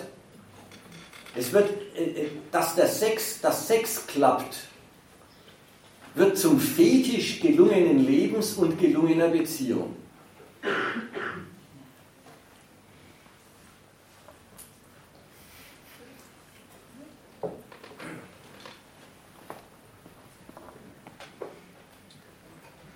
sowohl das Recht wie auch das Bedürfnis, den Beweis zu liefern, dass man sich, sei es das Recht verschaffen kann, sei es selber der tolle Hecht ist, der die Befriedigung von der anderen Seite auch kriegt. Das ist die Quelle der Übergriffe in sexueller Hinsicht. Und da sind die Männer erstmal die Täter. Ich will da gar nicht groß rumbegründen, warum sie die Täter sind und nicht die Frauen die Täter. Das ist mir eigentlich. Das müssen Sie, das müssen Sie. Das ist doch der eigentliche Punkt, den wir hier haben wollen. Warum, nee, warum sind die Männer diese, die Täter und Gewalttäter? Warum werden die Frauen von Männern ermordet, äh, Frauen von Männern ermordet und nicht die Männer von den Frauen? Können Sie das aus dem Kapitalismus ableiten oder ja oder nein? Um das letzte zu sagen, äh, beim Mord selber weiß ich nicht, ob die Verhältnisse mit den Frauen ganz, ganz so ungleich sind. Frauen ermorden auch Männer. 1 zu 9. 1 zu 9, also ja. sind doch ziemlich ungleich. Ja, sehr ungleich. Und das ist ja nicht nur in der Ehe. Verdammt nochmal, da ist die Gewalt und die Machtfrage eine Rolle. Und das war vor dem Kapitalismus und ist über 2000 Jahre alt. Das ist so alt wie das Patriarchat. Also was Sie da eben erzählt haben, jetzt, das war der letzte Stuss aller Zeiten. Jetzt, und überhaupt jetzt, jetzt, jetzt, jetzt, bringen Sie doch schon so, jetzt bringen Sie doch schon so eine lustige Kategorie wie Machtfrage herein. Ja, äh, an was denken Sie denn eigentlich, wenn Sie Macht sagen? Im Vortrag war, vielleicht ist das nicht aufgefallen, von nichts anderem als von lauter Machtverhältnissen die Rede. Da war die Rede von der privaten Macht von Arbeitgebern die Leute einstellen und beurteilen nach ihrem Kriterium. Da war die Rede von Abhängigkeitsverhältnissen im privaten Zusammenleben, wo der eine Geld verdient und der andere zu Hause bleibt und ihm ein schönes Heim machen will und dann auch muss. Da war die Rede davon, dass äh, diese Leute, die sich so zu Hause einrichten, mit ihrem Anspruch darauf, dass das jetzt gelingen und klappen soll, also die Bilanz ins Positive wenden, einander machtvoll, also mit Rechtsansprüchen gegenübertreten. Was bitte hat Ihnen jetzt eigentlich in Sachen Macht gefehlt? Also was mir gefehlt hat, war, dass Sie halt begründet haben, wie das in Beziehungen zustande kommt, aber nicht, woher das zum Beispiel bei Übergriffen von Fremden kommt. Das habe ich auch noch gar nicht im Kauf gehabt bisher. Sollte noch, sollte noch kommen, aber ich ich glaube, wir bleiben jetzt einen Augenblick an der ganzen Stelle jetzt, weil das ist äh, schon ein zentraler Punkt. Ja. Darf ich kurz Ja, ja, klar. noch eine Sache sagen?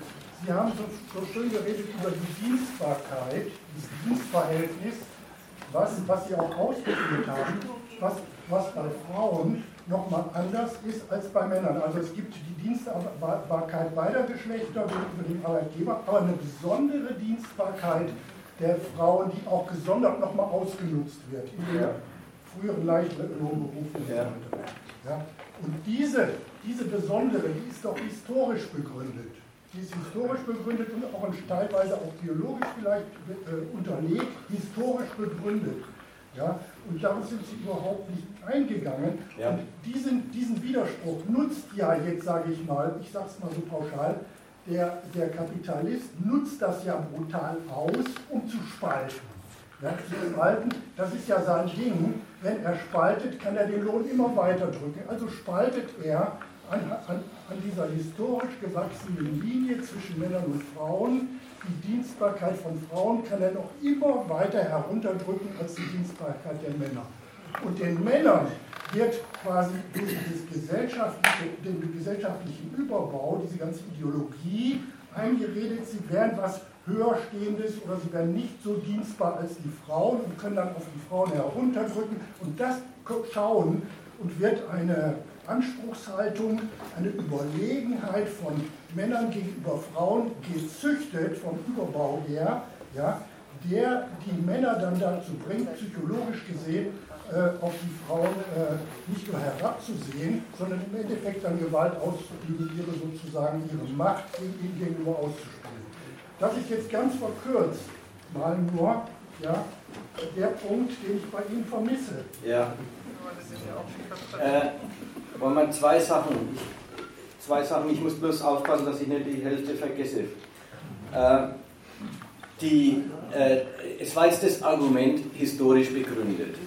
Und es, äh, das hat auch die Frau neben Ihnen. Das Patriarchat ist doch viel älter. Dazu wollte ich mal was, was sagen. Nämlich, das Argument historisch begründet äh, taugt als Argument nichts. Denn dass es etwas früher mal gegeben hat, ist kein Grund, warum es das heute geben soll. Wer sagt, es kommt von früher, der lädt sich statt der einen Begründung eigentlich zwei auf. Nämlich erstens, warum hat es es denn früher gegeben? Und zweitens, warum gibt es es denn immer noch? Denn einfach Kontinuität mit, der hat eine lange Tradition oder so, das ist keine Erklärung. Sachen, die es früher mal gegeben hat, hören auch auf, wenn kein Interesse mehr dran besteht. Und es besteht weiter Interesse an der Differenz. Ja. In der Asymmetrie besteht ein objektives Interesse, weil man damit den Lohn drücken kann. In die Richtung, in die Richtung wollte ich ja ein bisschen, ja, in die Richtung wollte ich ja ein bisschen argumentieren. Wenn sich also, meiner Partnerin. Also ich bin, ich äh, muss jetzt, kann jetzt nicht den rücksichtslosen Leider spielen und bleiben. Wenn ich es vielleicht auch mal wollen würde, aber ich muss jetzt der Frau folgen. So. Entschuldigung, es war trotzdem sehr interessant, anregend allemal, wenn ich auch starken Lizenz habe. Ne? Tschüss. ja, ich will jetzt gerne noch ein bisschen weiterreden, aber das, äh, also dann muss ich ans, ans anonyme Publikum einfach sprechen.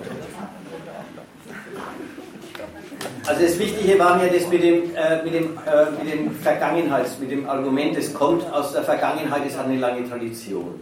Dieses Argument, wie gesagt, begründet gar nichts.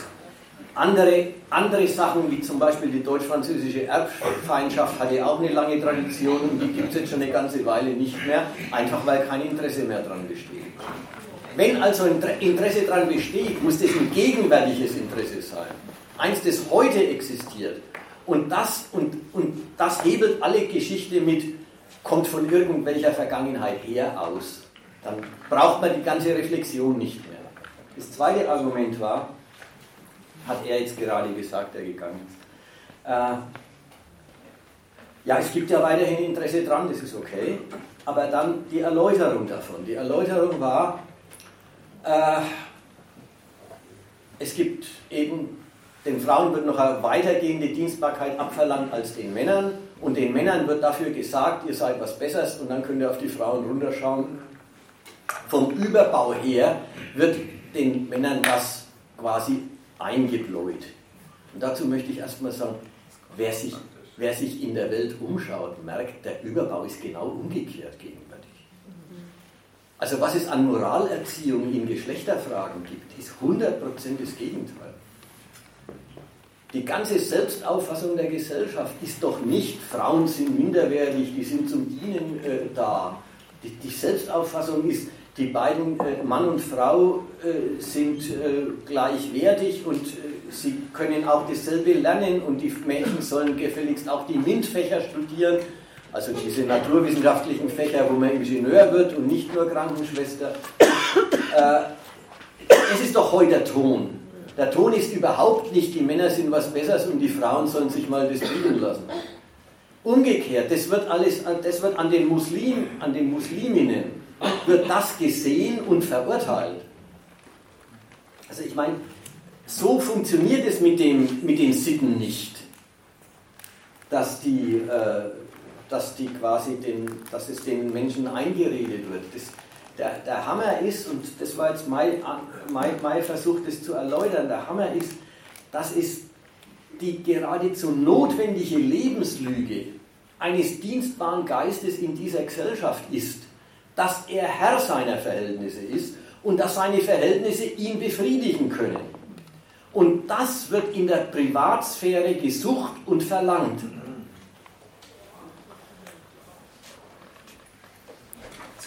ersten Argument wollte ich noch äh, was sagen, weil das einem ja wirklich sehr oft entgegenscheint ähm, mit diesem Hinweis, Frauenunterdrückung gibt es schon immer. Über die Jahrhunderte äh, äh, sind Frauen als äh, dienstbare und verpflichtete äh, Objekte zugange, sprich Patriarchat. Jetzt hast du ausgeführt, das stimmt, äh, dass es das mal gegeben hat, begründet noch lange nicht, dass es das im Kapitalismus dann gibt. Dann muss man erklären, warum es das gibt. So, und jetzt dieses Es müsste man aber auch inhaltlich bestimmen. Dieses Frauen immer unterdrückt ist eine einzige Abstraktion. Das ist, hast du sicherlich gemeint, wenn du gesagt hast, äh, ja, wie waren sie denn dienstbar gefragt, weiß ich im Mittelalter oder weiß der Henker was? Dann müsste man diese Seite ja erklären, was da Dienstbarkeit hieß. Und das war eben nicht das Gleiche, was es im Kapitalismus heißt. Also das will ich sagen mit dieser Überflieger schon immer unterdrückt, argumentiert einfach mit, mit einer totalen Abstraktion. Neben dem, was du gesagt hast, dass er nicht erklärt, dass nicht erklärt wird, worin die Haltbarkeit dessen, was auch eine andere Qualität im Kapitalismus besteht. Deshalb stimmt Haltbarkeit auch nicht so ganz.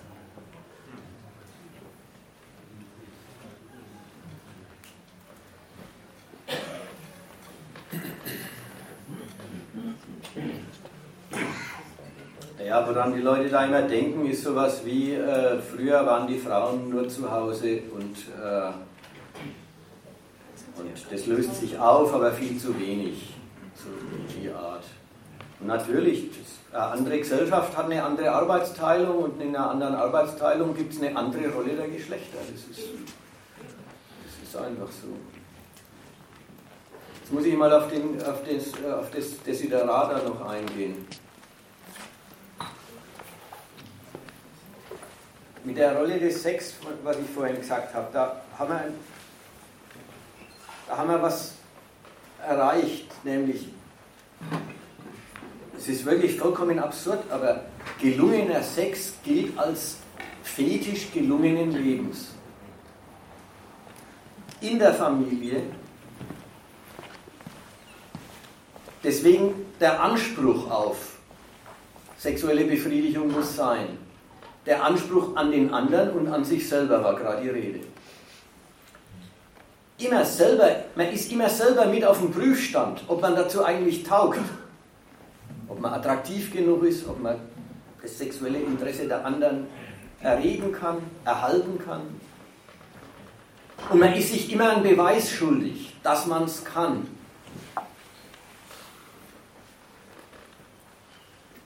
Jetzt ist der Beweis, wenn, jetzt, wenn man jetzt den Punkt erreicht hat, dass der Beweis der Zweck geworden ist, dann ist man wirklich weit weg von Liebe, sogar weg vom sexuellen Genuss. Dann ist man bei äh, ich will und muss mich beweisen als einer, der sich verschaffen kann, worauf er Anspruch erheben kann und woran überhaupt sein ganzes Selbstbild hängt. In der Familie wie außerhalb der Familie ist dann die Vergewaltigung als das Extrem, ist, ist der Beweis, dass man, dass man der ist, der das kann. Das hat mit, mit Lust und Vergnügen und Freude nichts mehr zu tun. Das ist ein Beweis, dass man eben der King ist. Dann ist aber der Genuss auch einer der Gewalt, die man gegenüber der Frau ausübt. Da ist wirklich, da ist jetzt nicht mehr, mit Gewalt holt man sich Genuss, sondern Genuss ist die, der Genuss ist die Gewalt, dass man der King ist. Man hat sich zu beweisen und man beweist sich. Und in einer Welt, in der der Mensch sich zu seinem Glück nicht bloß berechtigt, sondern verpflichtet weiß. Du musst gut genug sein für dein Glück. In einer solchen Welt sind die Leute sich solche Beweise schuldig. Übrigens, die Leute, ja. Ich begründe, ich erkläre jetzt, wo Übergriffe herkommen. Das schließt ein, dass Millionen Menschen ihr Eheleben mit großer moralischer Verantwortung abwickeln also keine Übergriffe machen, sondern dieses wechselseitige Dienstverhältnis äh, eben mit Anstand bewältigen. Äh, also es geht jetzt nur darum, wenn man schon sagt, es gibt Übergriffe und die regen einen auf, dann wollen wir sagen, na gut, wo kommt denn dann das her? Es ist nicht die Behauptung, immer zu überall Übergriffe. Aber wie machen die es denn dann? Bitte? Die Anständigen, wie machen die es denn dann? Also zu beweisen, dass sie. Äh, naja, es gibt noch verschiedene. Naja, da soll ich eigentlich bloß in der eigenen Umgebung umschauen. Wie macht man das? Na, ich frage jetzt schon nach einem, also ich meine, das ist ja jetzt hier theoretisch eingebunden, äh, ja. was Sie da erzählen. Also wie wäre denn die, wie wäre denn die Überlegung zu eben dem nicht äh, dem Anständigen, der muss ja auch, der lebt ja auch in dem Widerspruch. Ja. Der, der muss ja auch irgendwie ja. sich beweisen, dass er deswegen habe ich jetzt auch, trotz dieses Widerspruchs. Deswegen habe ich jetzt auch gerade gesagt, äh, mit viel Verantwortung abwickeln. Ja, ich habe ja nicht gesagt, äh, äh, und die anderen, die das alles Schlechte nicht machen, die sind die Glücklichen. Sondern die sind diejenigen, die mit dem Widerspruch. Ja, das Privatleben muss entschädigen für, die, für, die, für, den, für den Verlust an, Lebens, an Leben, das der Erwerb ist. Und die sind sich auch den Beweis schuldig. Aber worin man, woran man, wo man den Beweis reinlegt, ob man wirklich sich so darauf konzentriert und sagt, ohne Sex ist alles scheiße. Oder ob man sagt, es gibt noch andere Sphären des Lebens, die einen befriedigen können. Ob, man, ob äh, Urlaub, andere gemeinsame Interessen, ob das Bewusstsein, ich bin für meinen Partner da und das befriedigt ihn und es gibt auch mir äh, äh, Bewusstsein dessen, dass wir gut zusammenleben. Na, da geht, da geht manches. aber, aber die moralische Angelegenheit bleibt immer, denn unmoralisch wäre es zu sagen, ich bleibe bei dem anderen, solange es immer Spaß macht und wenn ich was Besseres habe, dann lasse ich dann mache ich was anderes dieses Verpflichtetsein, dieses des Lebens so ablegen müssen, weil die Arbeit so viel vom Tag verlangt, dass man auf den Lebenspartner angewiesen ist. das ist schon der Ausgangspunkt dessen, dass man dieser Sphäre und diesem Verhältnis diese Befriedigung der Individualität abverlangt und sie in ihr sucht. Es bleibt, es bleibt eine Lebenslüge und es bleibt ein Kunstprodukt. Deswegen mein Schatz vorhin mit dem Urlaub. Und so geht es ja weiter. Ist denn alles in Ordnung? How do you do? Ja? Natürlich, fein. Jeder tut fein, ist doch klar. Es muss ja auch gar nicht gleich heißen, sich in andere Sphären zu begeben. Das kann auch, kennt man auch, in die Seite gehen, sich dann die Bestätigung durch Sex entweder außerehelich zu holen oder gleich in der bezahlten Form der Prostitution. Also gleich als gesellschaftlich anerkannte, staatlich auch auf gewisse Art ins Recht gesetzte Form. Dieses Recht auf sexuelle Befriedigung als, ähm, als die Sphäre des Glücks sich dann eben neben der Ehe noch abzuholen. Oder neben der Beziehung, die gar nicht eine Ehe sein muss. Ja, vor allen Dingen das mit den Bordellen ist noch so eine auffällige Geschichte. Dafür ist in der Gesellschaft sogar vorgesorgt. Es ist nicht bloß äh, Leute machen es, sondern es gibt sogar Gesetze drüber und einen Gesundheitsdienst und alles super organisiert. Also da ist, da ist das, äh, dass sexuelle Befriedigung ein Recht der Männer ist, das ist in, im Bordell richtig manifest. Da ist der Übergriff keiner der Gewalt, sondern das regelt das Geld. Wie viele sind der Gesellschaft. Aber wo, das ist jetzt nochmal der, der Gedanke aufgegriffen von vorhin, wo sexuelle Befriedigung der Fetisch gelungenen Lebens ist, wo dieser, dieser Fetisch sowohl ein Recht wie aber auch ein, ein, ein, ein Prüfstein männlicher Tüchtigkeit ist, da gehört zum, ach Gott, zum alltäglichen Suchen nach sexueller Befriedigung auch der Übergriff. Dann ist der Übergriff, den die Gesellschaft nicht mehr billigt, halt ein Exzess von genau dem Streben, das anerkannt ist. Also eine Vergewaltigung ist natürlich nicht anerkannt. Aber was ist sie? In letzter Instanz ist sie der, der Beweis männlicher Tüchtigkeit.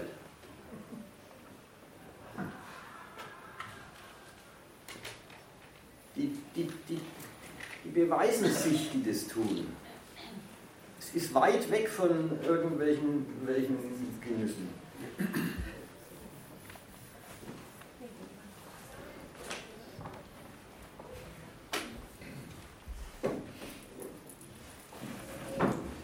Also, es ist ja klar, wenn man jetzt das mal so die Argumentationskette vor Augen hat. Natürlich hat es nicht in dem Sinn mit dem Kapitalismus zu tun, dass irgendwie der Staat oder das Kapital sagen würde, vergewaltigt Frauen. Nein, das ist natürlich verboten in der Gesellschaft. Und weder ein Arbeitgeber noch, noch, noch der Staat ermuntert irgendwen zu irgendwelchen sexuellen Aktionen. Die Quelle ist die geradezu notwendige Lebenslüge der Kompensation für ein, ein, ein, ein, ein, ein Leben in Arbeit, welches die Freizeit eigentlich schon mit der Funktion belastet, sich für die Arbeit wiederherzustellen. Und dann soll der Mensch einer sein, der, der, der das Ganze als einen Selbstzweck betreibt, als was, was für ihn gut ist. Dann lädt er sich die, den Beweis auf, dass sein Leben glückt. Und in dem Beweis, praktisch oder übrigens noch jenseits des Praktischen, tausendmal so groß wie die praktischen Übergriffe sind die ideellen. Die ganze, die ganze Welt der Zoden, der, der, der, der schmutzigen Witze, die Welt der, äh, der, der blöden Anmache. Familienväter, die genau wissen, dass sie daheim nicht so reden dürfen prahlen untereinander, was sie für Frauen haben oder gehabt haben oder haben könnten, präsentieren sich als Genießer des weiblichen Körpers. Der Genuss ist, ist, ist ganz ideell. Bloß die Pflege des Selbstbilds. Ich bin einer, der kann zu, seinem, zu seiner Befriedigung kommen. Reine Angeberei, aber noch in der durchsichtigen Angeberei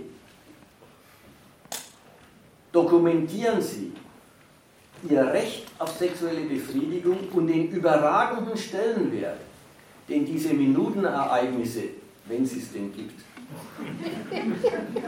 für die Versöhnung des Individuums mit seiner kapitalistischen Welt haben.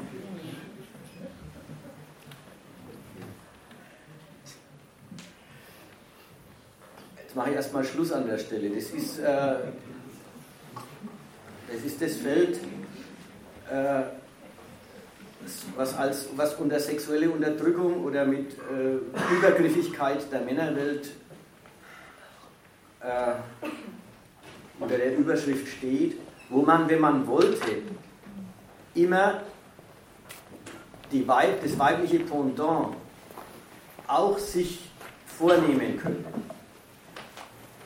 Das ist natürlich ein bisschen, ander, äh, ein bisschen anders als äh, bei den Männern. Vergewaltigen ist da nicht so angesagt.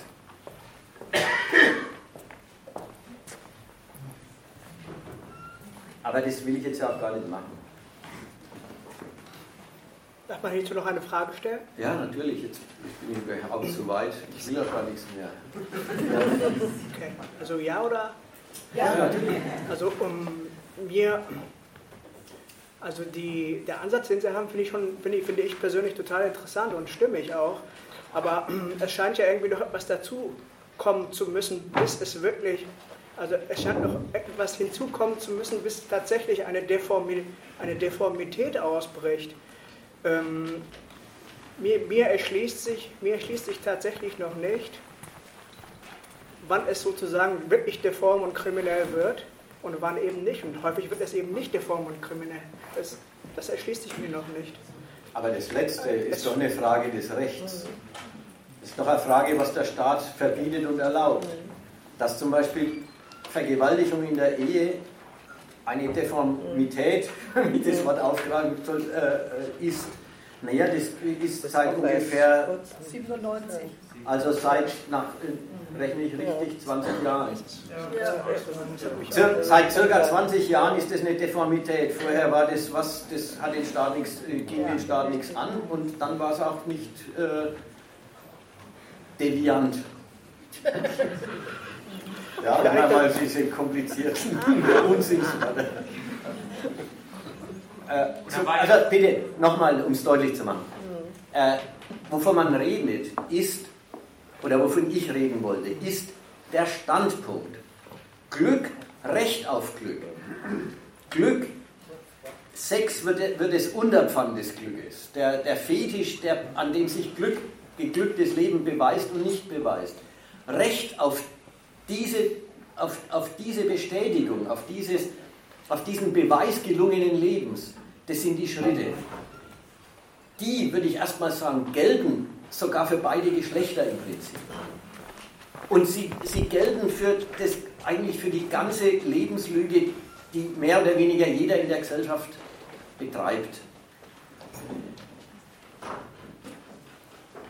Übergriffe sind in der Logik deswegen drin. Wann die Übergriffe zu Übergriffen definiert werden,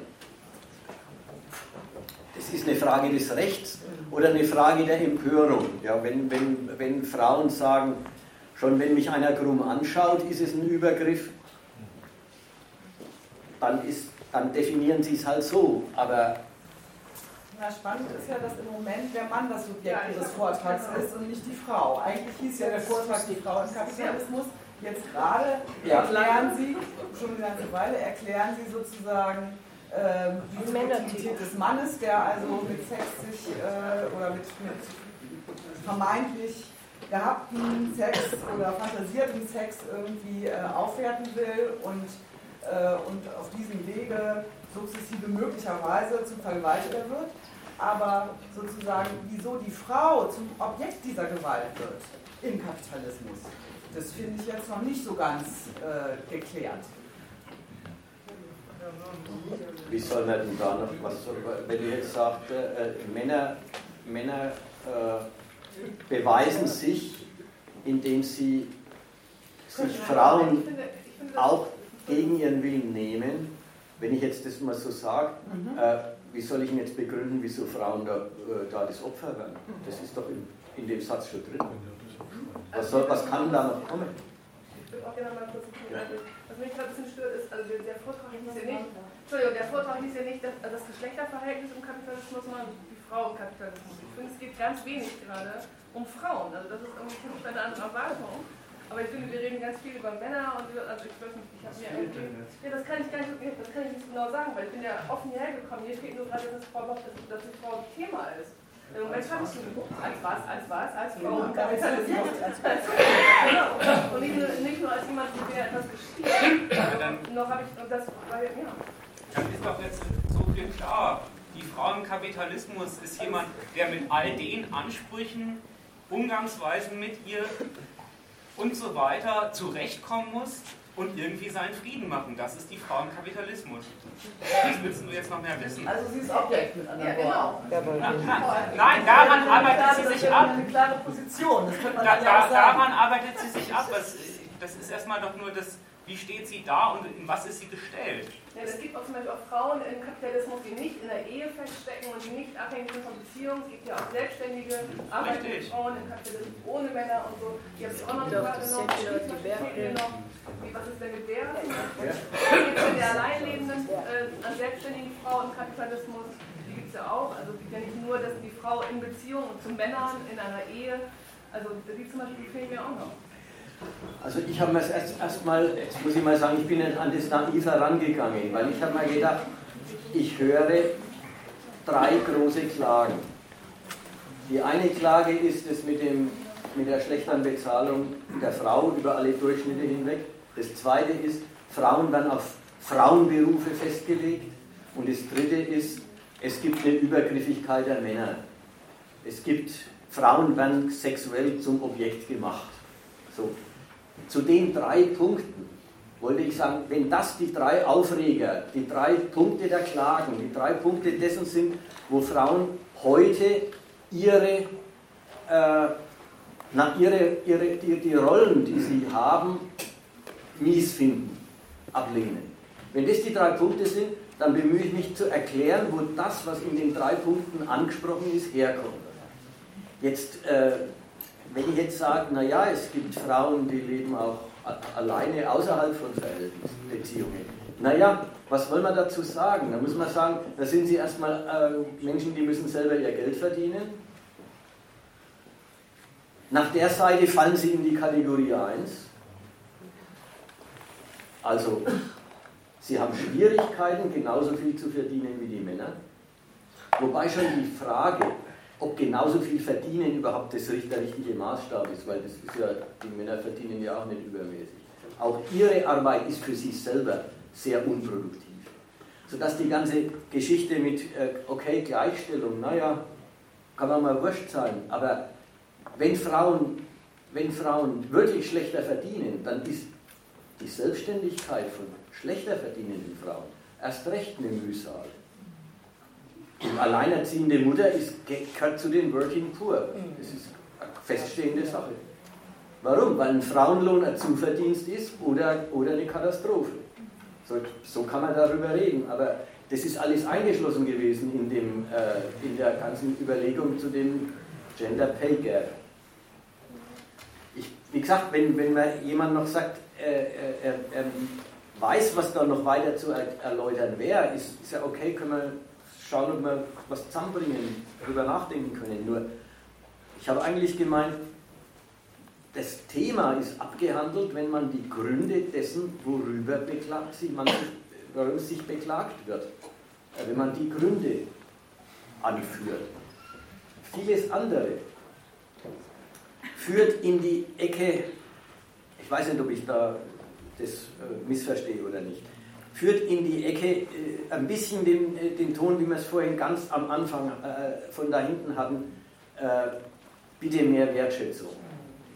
Das ist nicht der Punkt, ja? Okay. Vielleicht mal, ich habe, ich habe den, den, die Frage auch so ein bisschen verstanden, warum, äh, warum sind jetzt die ähm, Frauen denn diejenigen, die immer zum Opfer werden und nicht die Männer? Ich weiß nicht, ob das gerade auch ein bisschen gemeint war. Und da würde mir jetzt einfach zu einfallen, genau das, was halt vorher eben auch gesagt wurde, dass ja die Frauen einfach zu großen Teilen, natürlich nicht unbedingt, aber doch zu großen Teilen in dieser Konstellation von Familie, die es eben heute so gibt, in diesem Kapitalismus, dass sie eben dort auch wirtschaftlich abhängig sind von den Männern oder die Leute auch gegenseitig voneinander wirtschaftlich abhängig sind. Dass nicht zwei Leute, die sagen, wir verstehen uns einfach nicht mehr, die müssen irgendwie in dieser bekloppten Beziehung weiter existieren. Und, und dass daraus ähm, körperlichen Abhängigkeit, was man gehört hat von diesen ganzen Schauspielerinnen in Hollywood und so weiter, die sind ja alle extrem abhängig von diesen Regisseuren. Dass daraus natürlich die Männer viel leichteres Spiel damit haben, da ihre, ihren Sachen da nachzugehen und sich sexuell zu beweisen, das denke ich ist dann, ist dann eigentlich noch klar. Also ne, das ergibt sich sozusagen ja. das.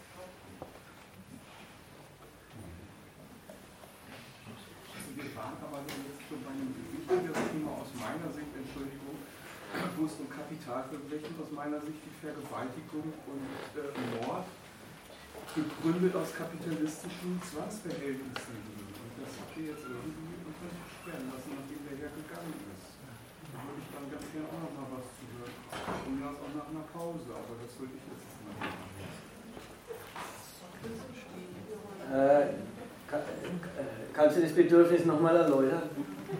Steh mal auf und red ein bisschen lauter.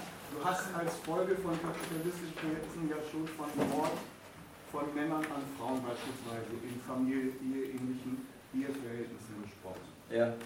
Da ging es aus meiner Sicht, vielleicht habe ich mich aufgepasst, dann nicht mehr weiter. Von Vergewaltigung hast du auch gesprochen. Hä? Was hat denn die Vergewaltigung? Weiß nicht, äh, da ging es nicht weiter. Äh, wo, könnte es, wo könnte es denn noch hingehen? Ich, ich sag mal, ich bringe nochmal in Erinnerung, was, was der Standpunkt da war. Ja? Vielleicht hilft es. Es ist die, die, die Quelle, der, der, der, der, der harte Punkt ist die Lebenslüge. Nochmal zur Erinnerung. Menschen arbeiten für Geld und sie müssen den ganzen Tag arbeiten für relativ begrenzte Geldsummen.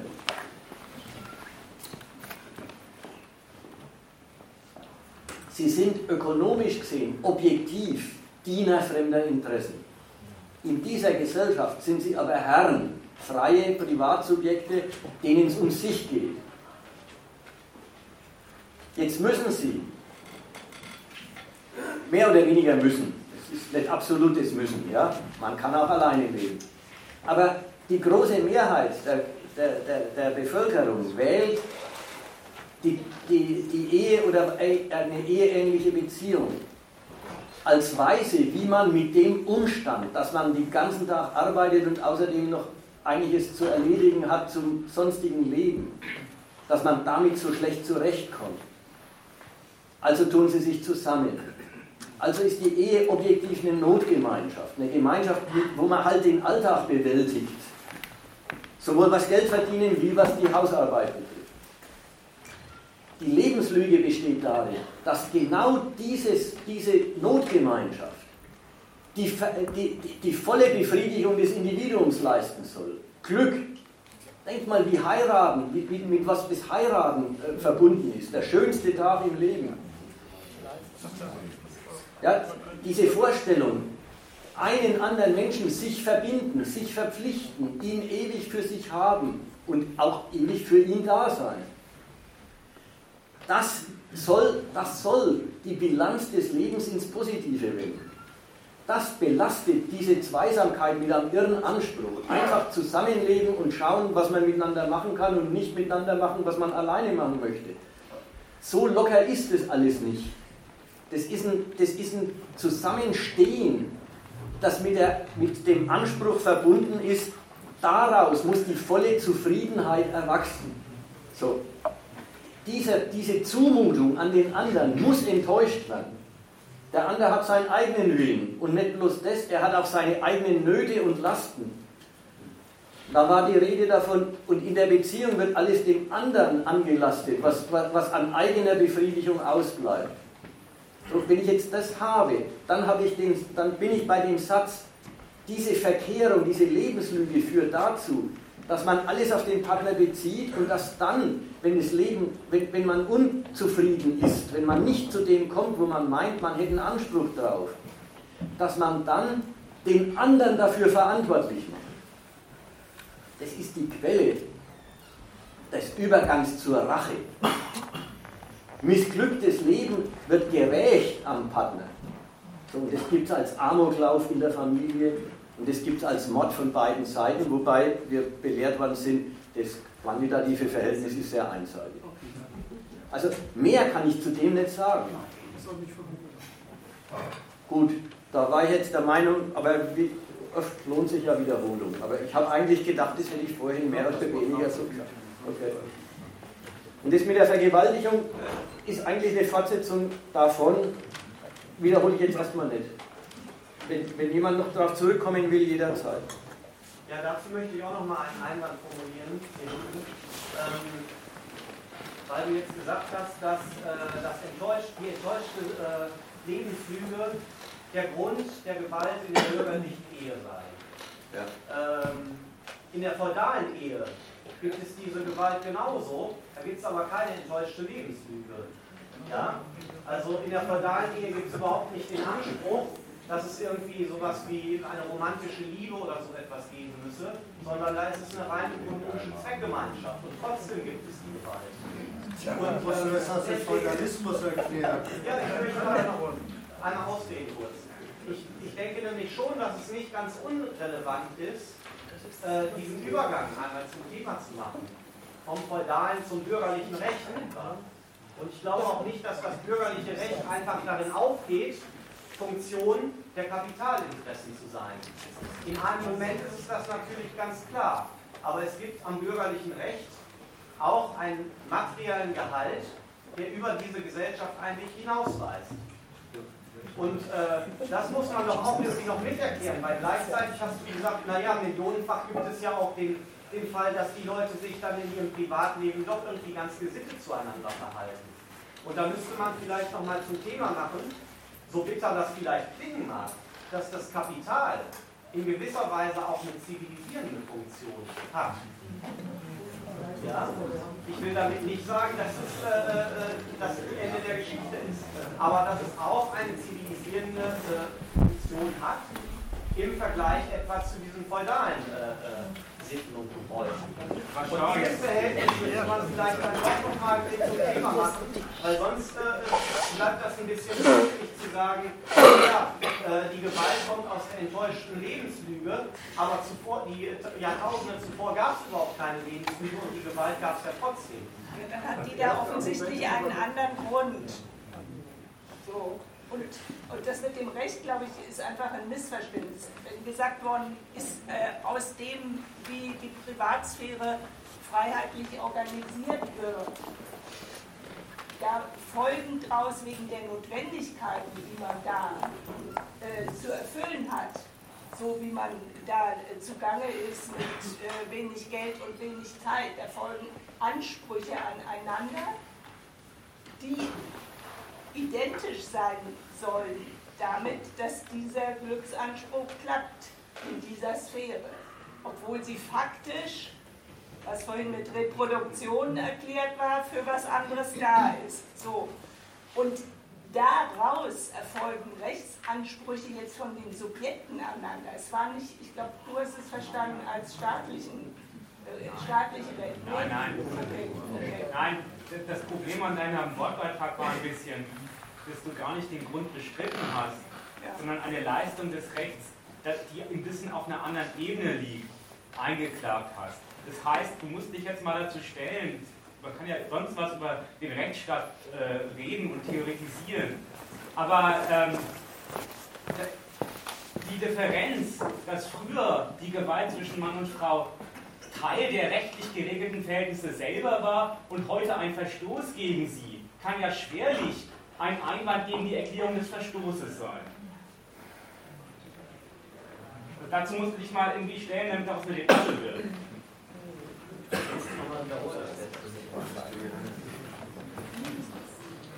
Also du, du sagst, früher, da gehörte, zum gehörte die Gewalt gegen die Frauen zu dem rechtmäßigen Verhältnis der Geschlechter dazu. Feudal oder so. Okay. Heute ist es äh, ein Produkt der Lebenslüge, die die, die, die freigesetzten Rechtssubjekte in ihrer Glückssuche in der, im Kapitalismus betreiben. So, jetzt sagst du, da fehlt dir jetzt irgendwas. Was eigentlich? Ja, ich frage nach dem Verhältnis. Wie stehen eigentlich jetzt, wie sieht das Verhältnis aus von bürgerlicher Gesellschaft, Kapitalismus und bürgerlichem Recht? Und ergibt das eine Funktionseinheit? Äh, ist das exakt zur Deckung zu bringen? Oder gibt es nicht eigentlich im bürgerlichen Recht auch schon ein, Moment, das doch selbst diese Verhältnisse transzendiert, in dem es eben gerade diese Gleichstellung einfordert, die aber materiell gar nicht gegeben ist? Aber dann lass uns, also weißt du, jetzt kam wirklich die Frauenfrage in deinem theoretischen Problem nicht mehr vor. Da wäre ich, da wär ich fürs Vertragen. Die Frauenfrage kam insofern vor, als, die, als man auch sich fragen müsste, historisch treten bürgerliche Gesellschaft und Kapitalismus parallel auf. Die entwickeln sich erstmal parallel. So. Und dann muss man aber doch auch unterscheiden können und sagen, wie kommt es denn überhaupt zu einer Zivilisierung in der, äh, im Geschlechterverhältnis? Und dass es in gewisser Weise zu einer Zivilisierung gekommen ist, hat der, äh, der Referent selbst gar nicht bestritten, sondern nur gesagt, äh, die Vergewaltigung etwa steht mittlerweile außerhalb des Rechts. Ist ein, wie hast du, du hast irgendwie so komisch genannt, die Zivilisierung der Verhältnisse. Ja, aber jetzt, das äh, macht doch nicht die moralische Misserung. Nein, dadurch sind die doch nicht weg. Es war die Rede von der Frau im Kapitalismus. Jetzt fällt mir ein, früher gab es andere Verhältnisse, okay könnte man drüber reden, wäre ein totaler Themenwechsel. Aber du trägst es vor mit dem Einwand gegen die gefallenen Stimmungen. Nein, ich habe eine Nachfrage gestellt, ob der Referent noch etwas dazu sagen kann, wie denn jetzt eigentlich das bürgerliche Recht äh, und das Kapital zueinander steht und wie das wiederum mit der Geschlechterfrage zu vermitteln wäre.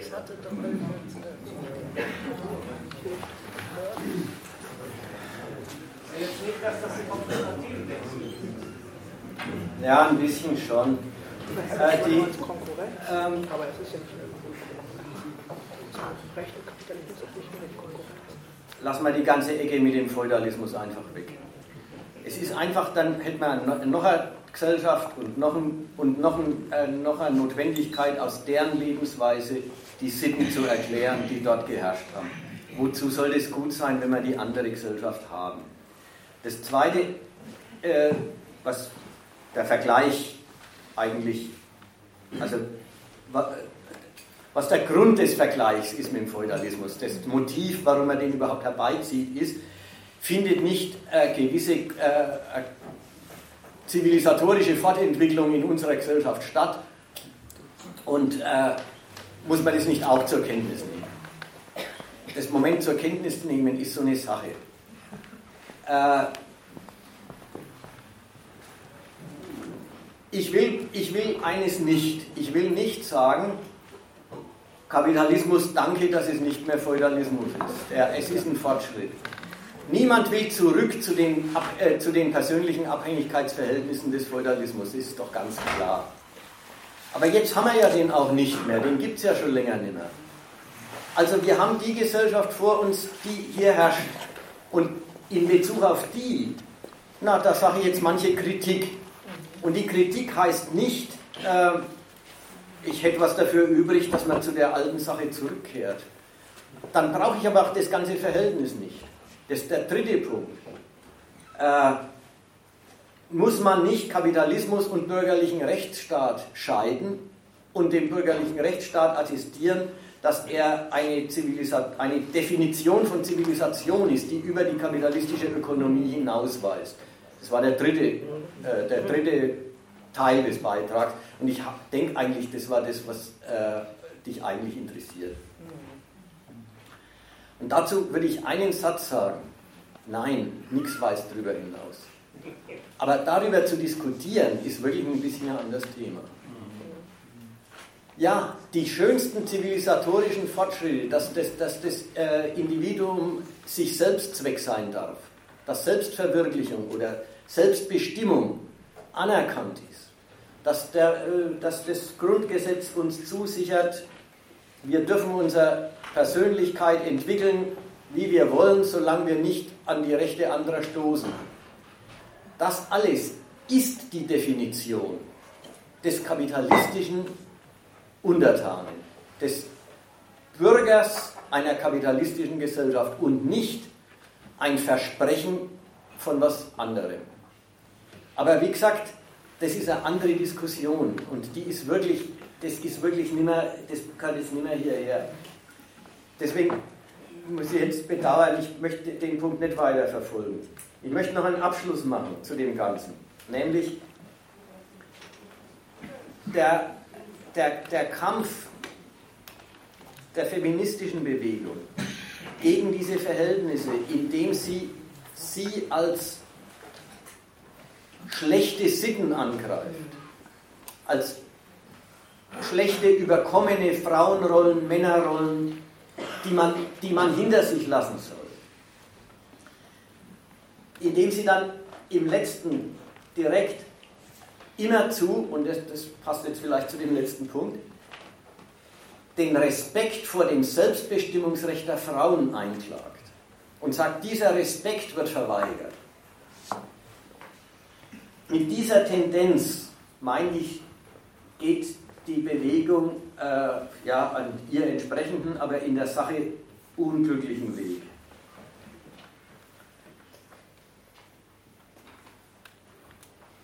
Man führt alle Ärgernisse auf mangelnden Respekt vor der Selbstbestimmung der Frau zurück. Und man muss sagen, und damit schert man alles über einen Kamm.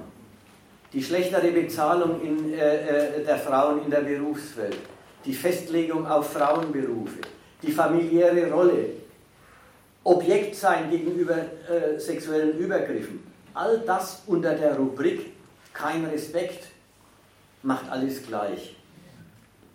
Es sind vollkommen verschiedene Gründe, die alle überhaupt nichts mit Respektlosigkeit zu tun haben, sondern mit eben das, was man von den Frauen will. Weswegen sie diesen, diese Rollen zugemutet kriegen, die sie nicht wollen.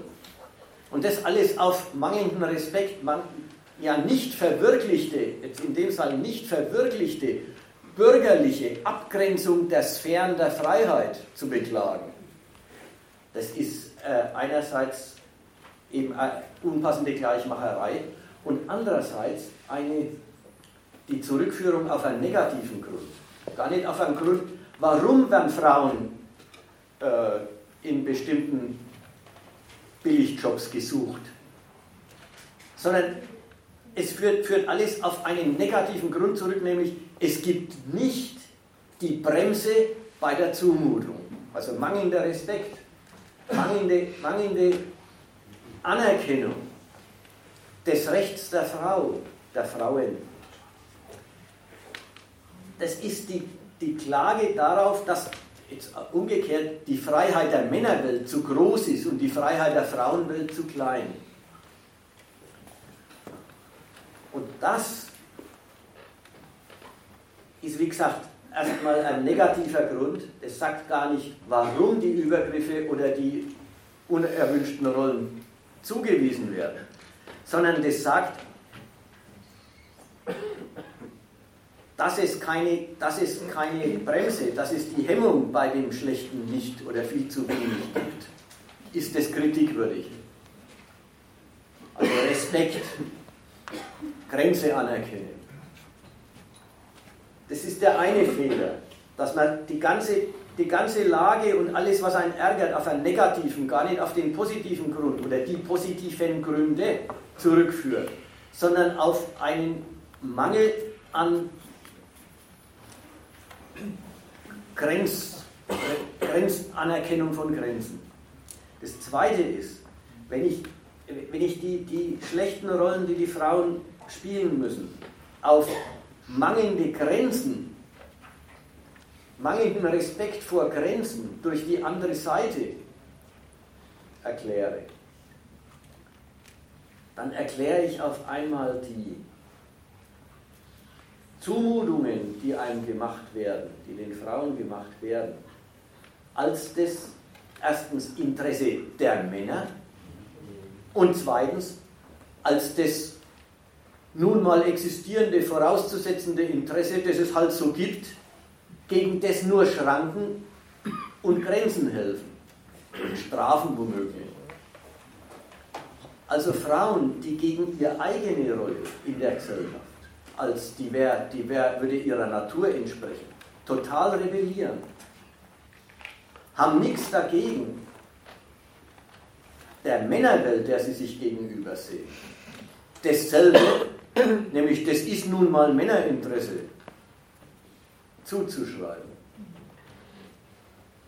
Das ist ein sehr unkritisches Verhältnis zu den Rollen, in denen sie selber sind und zu den Rollen, die ihnen als, äh, als Feindliche entgegentreten. Man, man lässt sie stehen, wie sie sind und sagt, man könnte ja damit leben, wenn die sich mehr begrenzen täten. Also diese ganzen, diese ganzen Ekelhaftigkeiten, die eben was den, den, Bereich, den Bereich der sexuellen Übergriffe betrifft, die ganze Ekelhaftigkeiten auf, naja, das ist halt Männerinteresse, aber die gehen zu weit, äh, hin, zu, hin zu definieren. Das ist, das ist äh, vollkommen unkritisch gegen die Blödheit der Männer.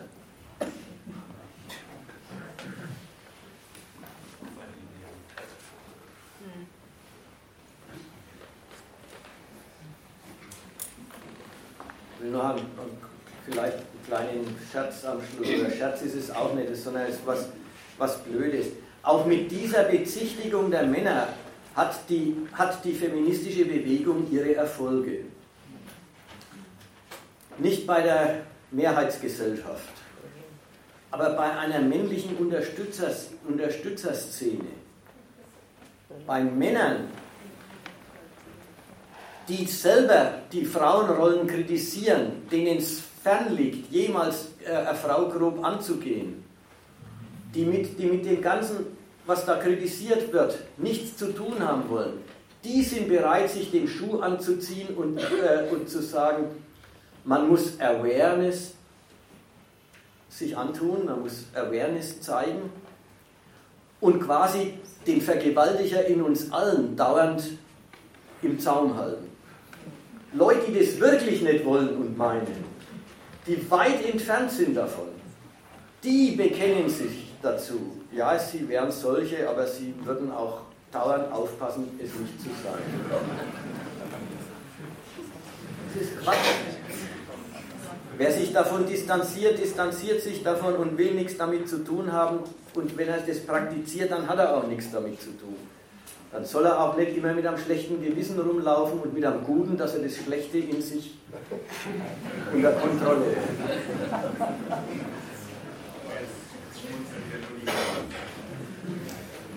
Das wäre soweit.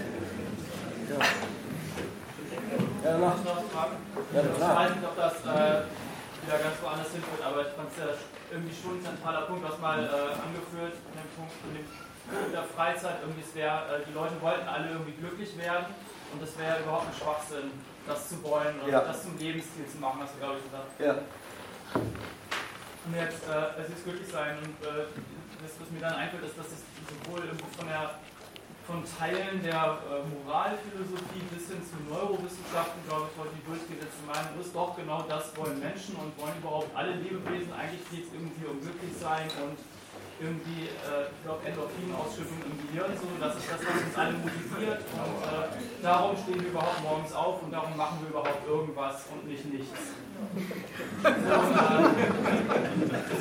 das ist für mich leider ein bisschen langweilig und unbefriedigend, weil das einfach so gegeneinander steht. Die sagen das, du sagst das, wobei ich jetzt sagen würde, intuitiv tendiere ich irgendwie zu, zu dem, was du dazu gesagt hast. Aber äh, ich weiß nicht, ob das in Kürze möglich ist, aber was irgendwie. Auch da ist schon in Kürze was. Wenn du das so rum siehst und, nicht, und sagst andersrum, ist Quatsch. Da ist schon in Kürze was möglich. Ja, danke.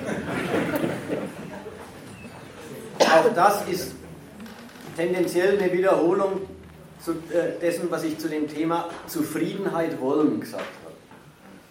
Zufriedenheit wollen, habe ich da gesagt, ist ein Quatsch, weil man will seine Zwecke. Und wenn, wenn einem was gelingt, ist man zufrieden. Damit übrigens, bis einem was Neues einfällt und dann will man wieder was anderes.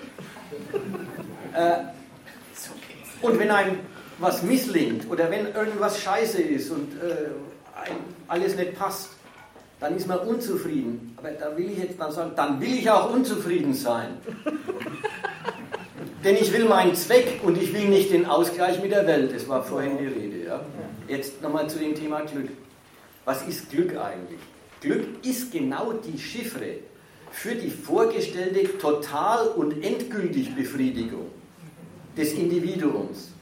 Es ist eigentlich die, äh, die, die Formel für, ich stimme mit meiner Welt voll überein oder meine Welt stimmt mit mir voll überein.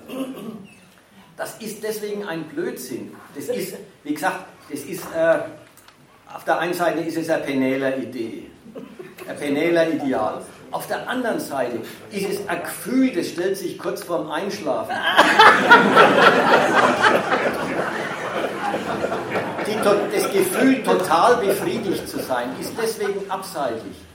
Weil der Mensch immerzu neue Interessen und Bedürfnisse hat. Kaum befriedigst du das eine und du bist zufrieden damit. Okay, du hast dir was gegönnt und es hat gepasst fällt dir das nächste ein, dann willst du wieder was Neues. Eine endgültige Totalbefriedigung gibt es nicht und ist auch nicht anzustreben. Und strebt auch niemand an, außer er, er ist in der blöden Lage, dass er eben das sucht, was ich heute erläutert habe, nämlich Kompensation für ein Minusleben.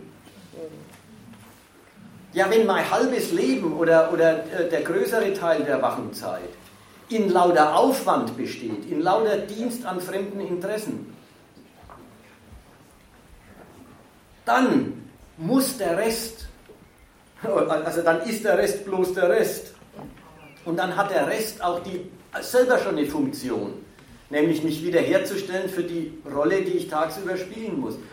Und diesem Rest weise ich einen ideologischen, einen, einen gar, nicht gar nicht realisierbaren Zweck zu. Nämlich dieser Rest muss die Entschädigung für den ganzen Tag und die ganze dienstbare Rolle, die ich spielen muss, liefern. Und das ist das, was ich mit Lebenslüge benannt habe. Und deswegen ist Glück überhaupt dasselbe wie diese Lebenslüge, von der ich da geredet habe.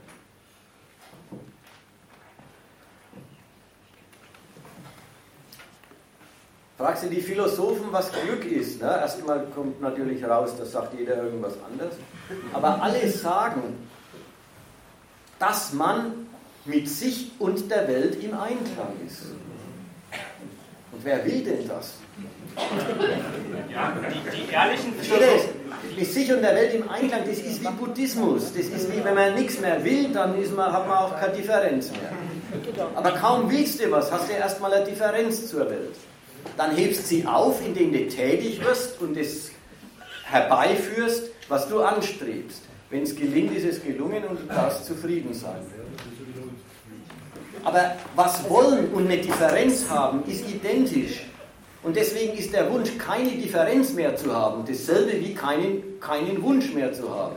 Wunschlos glücklich heißt es deswegen korrekterweise. Aber das ist alles eine Erläuterung, warum Glück eine Unsinnsidee ist. Eine Idee, die gehört sich halt, die gehört in dieser Gesellschaft, ist es eigentlich die Chiffre für Kompensation.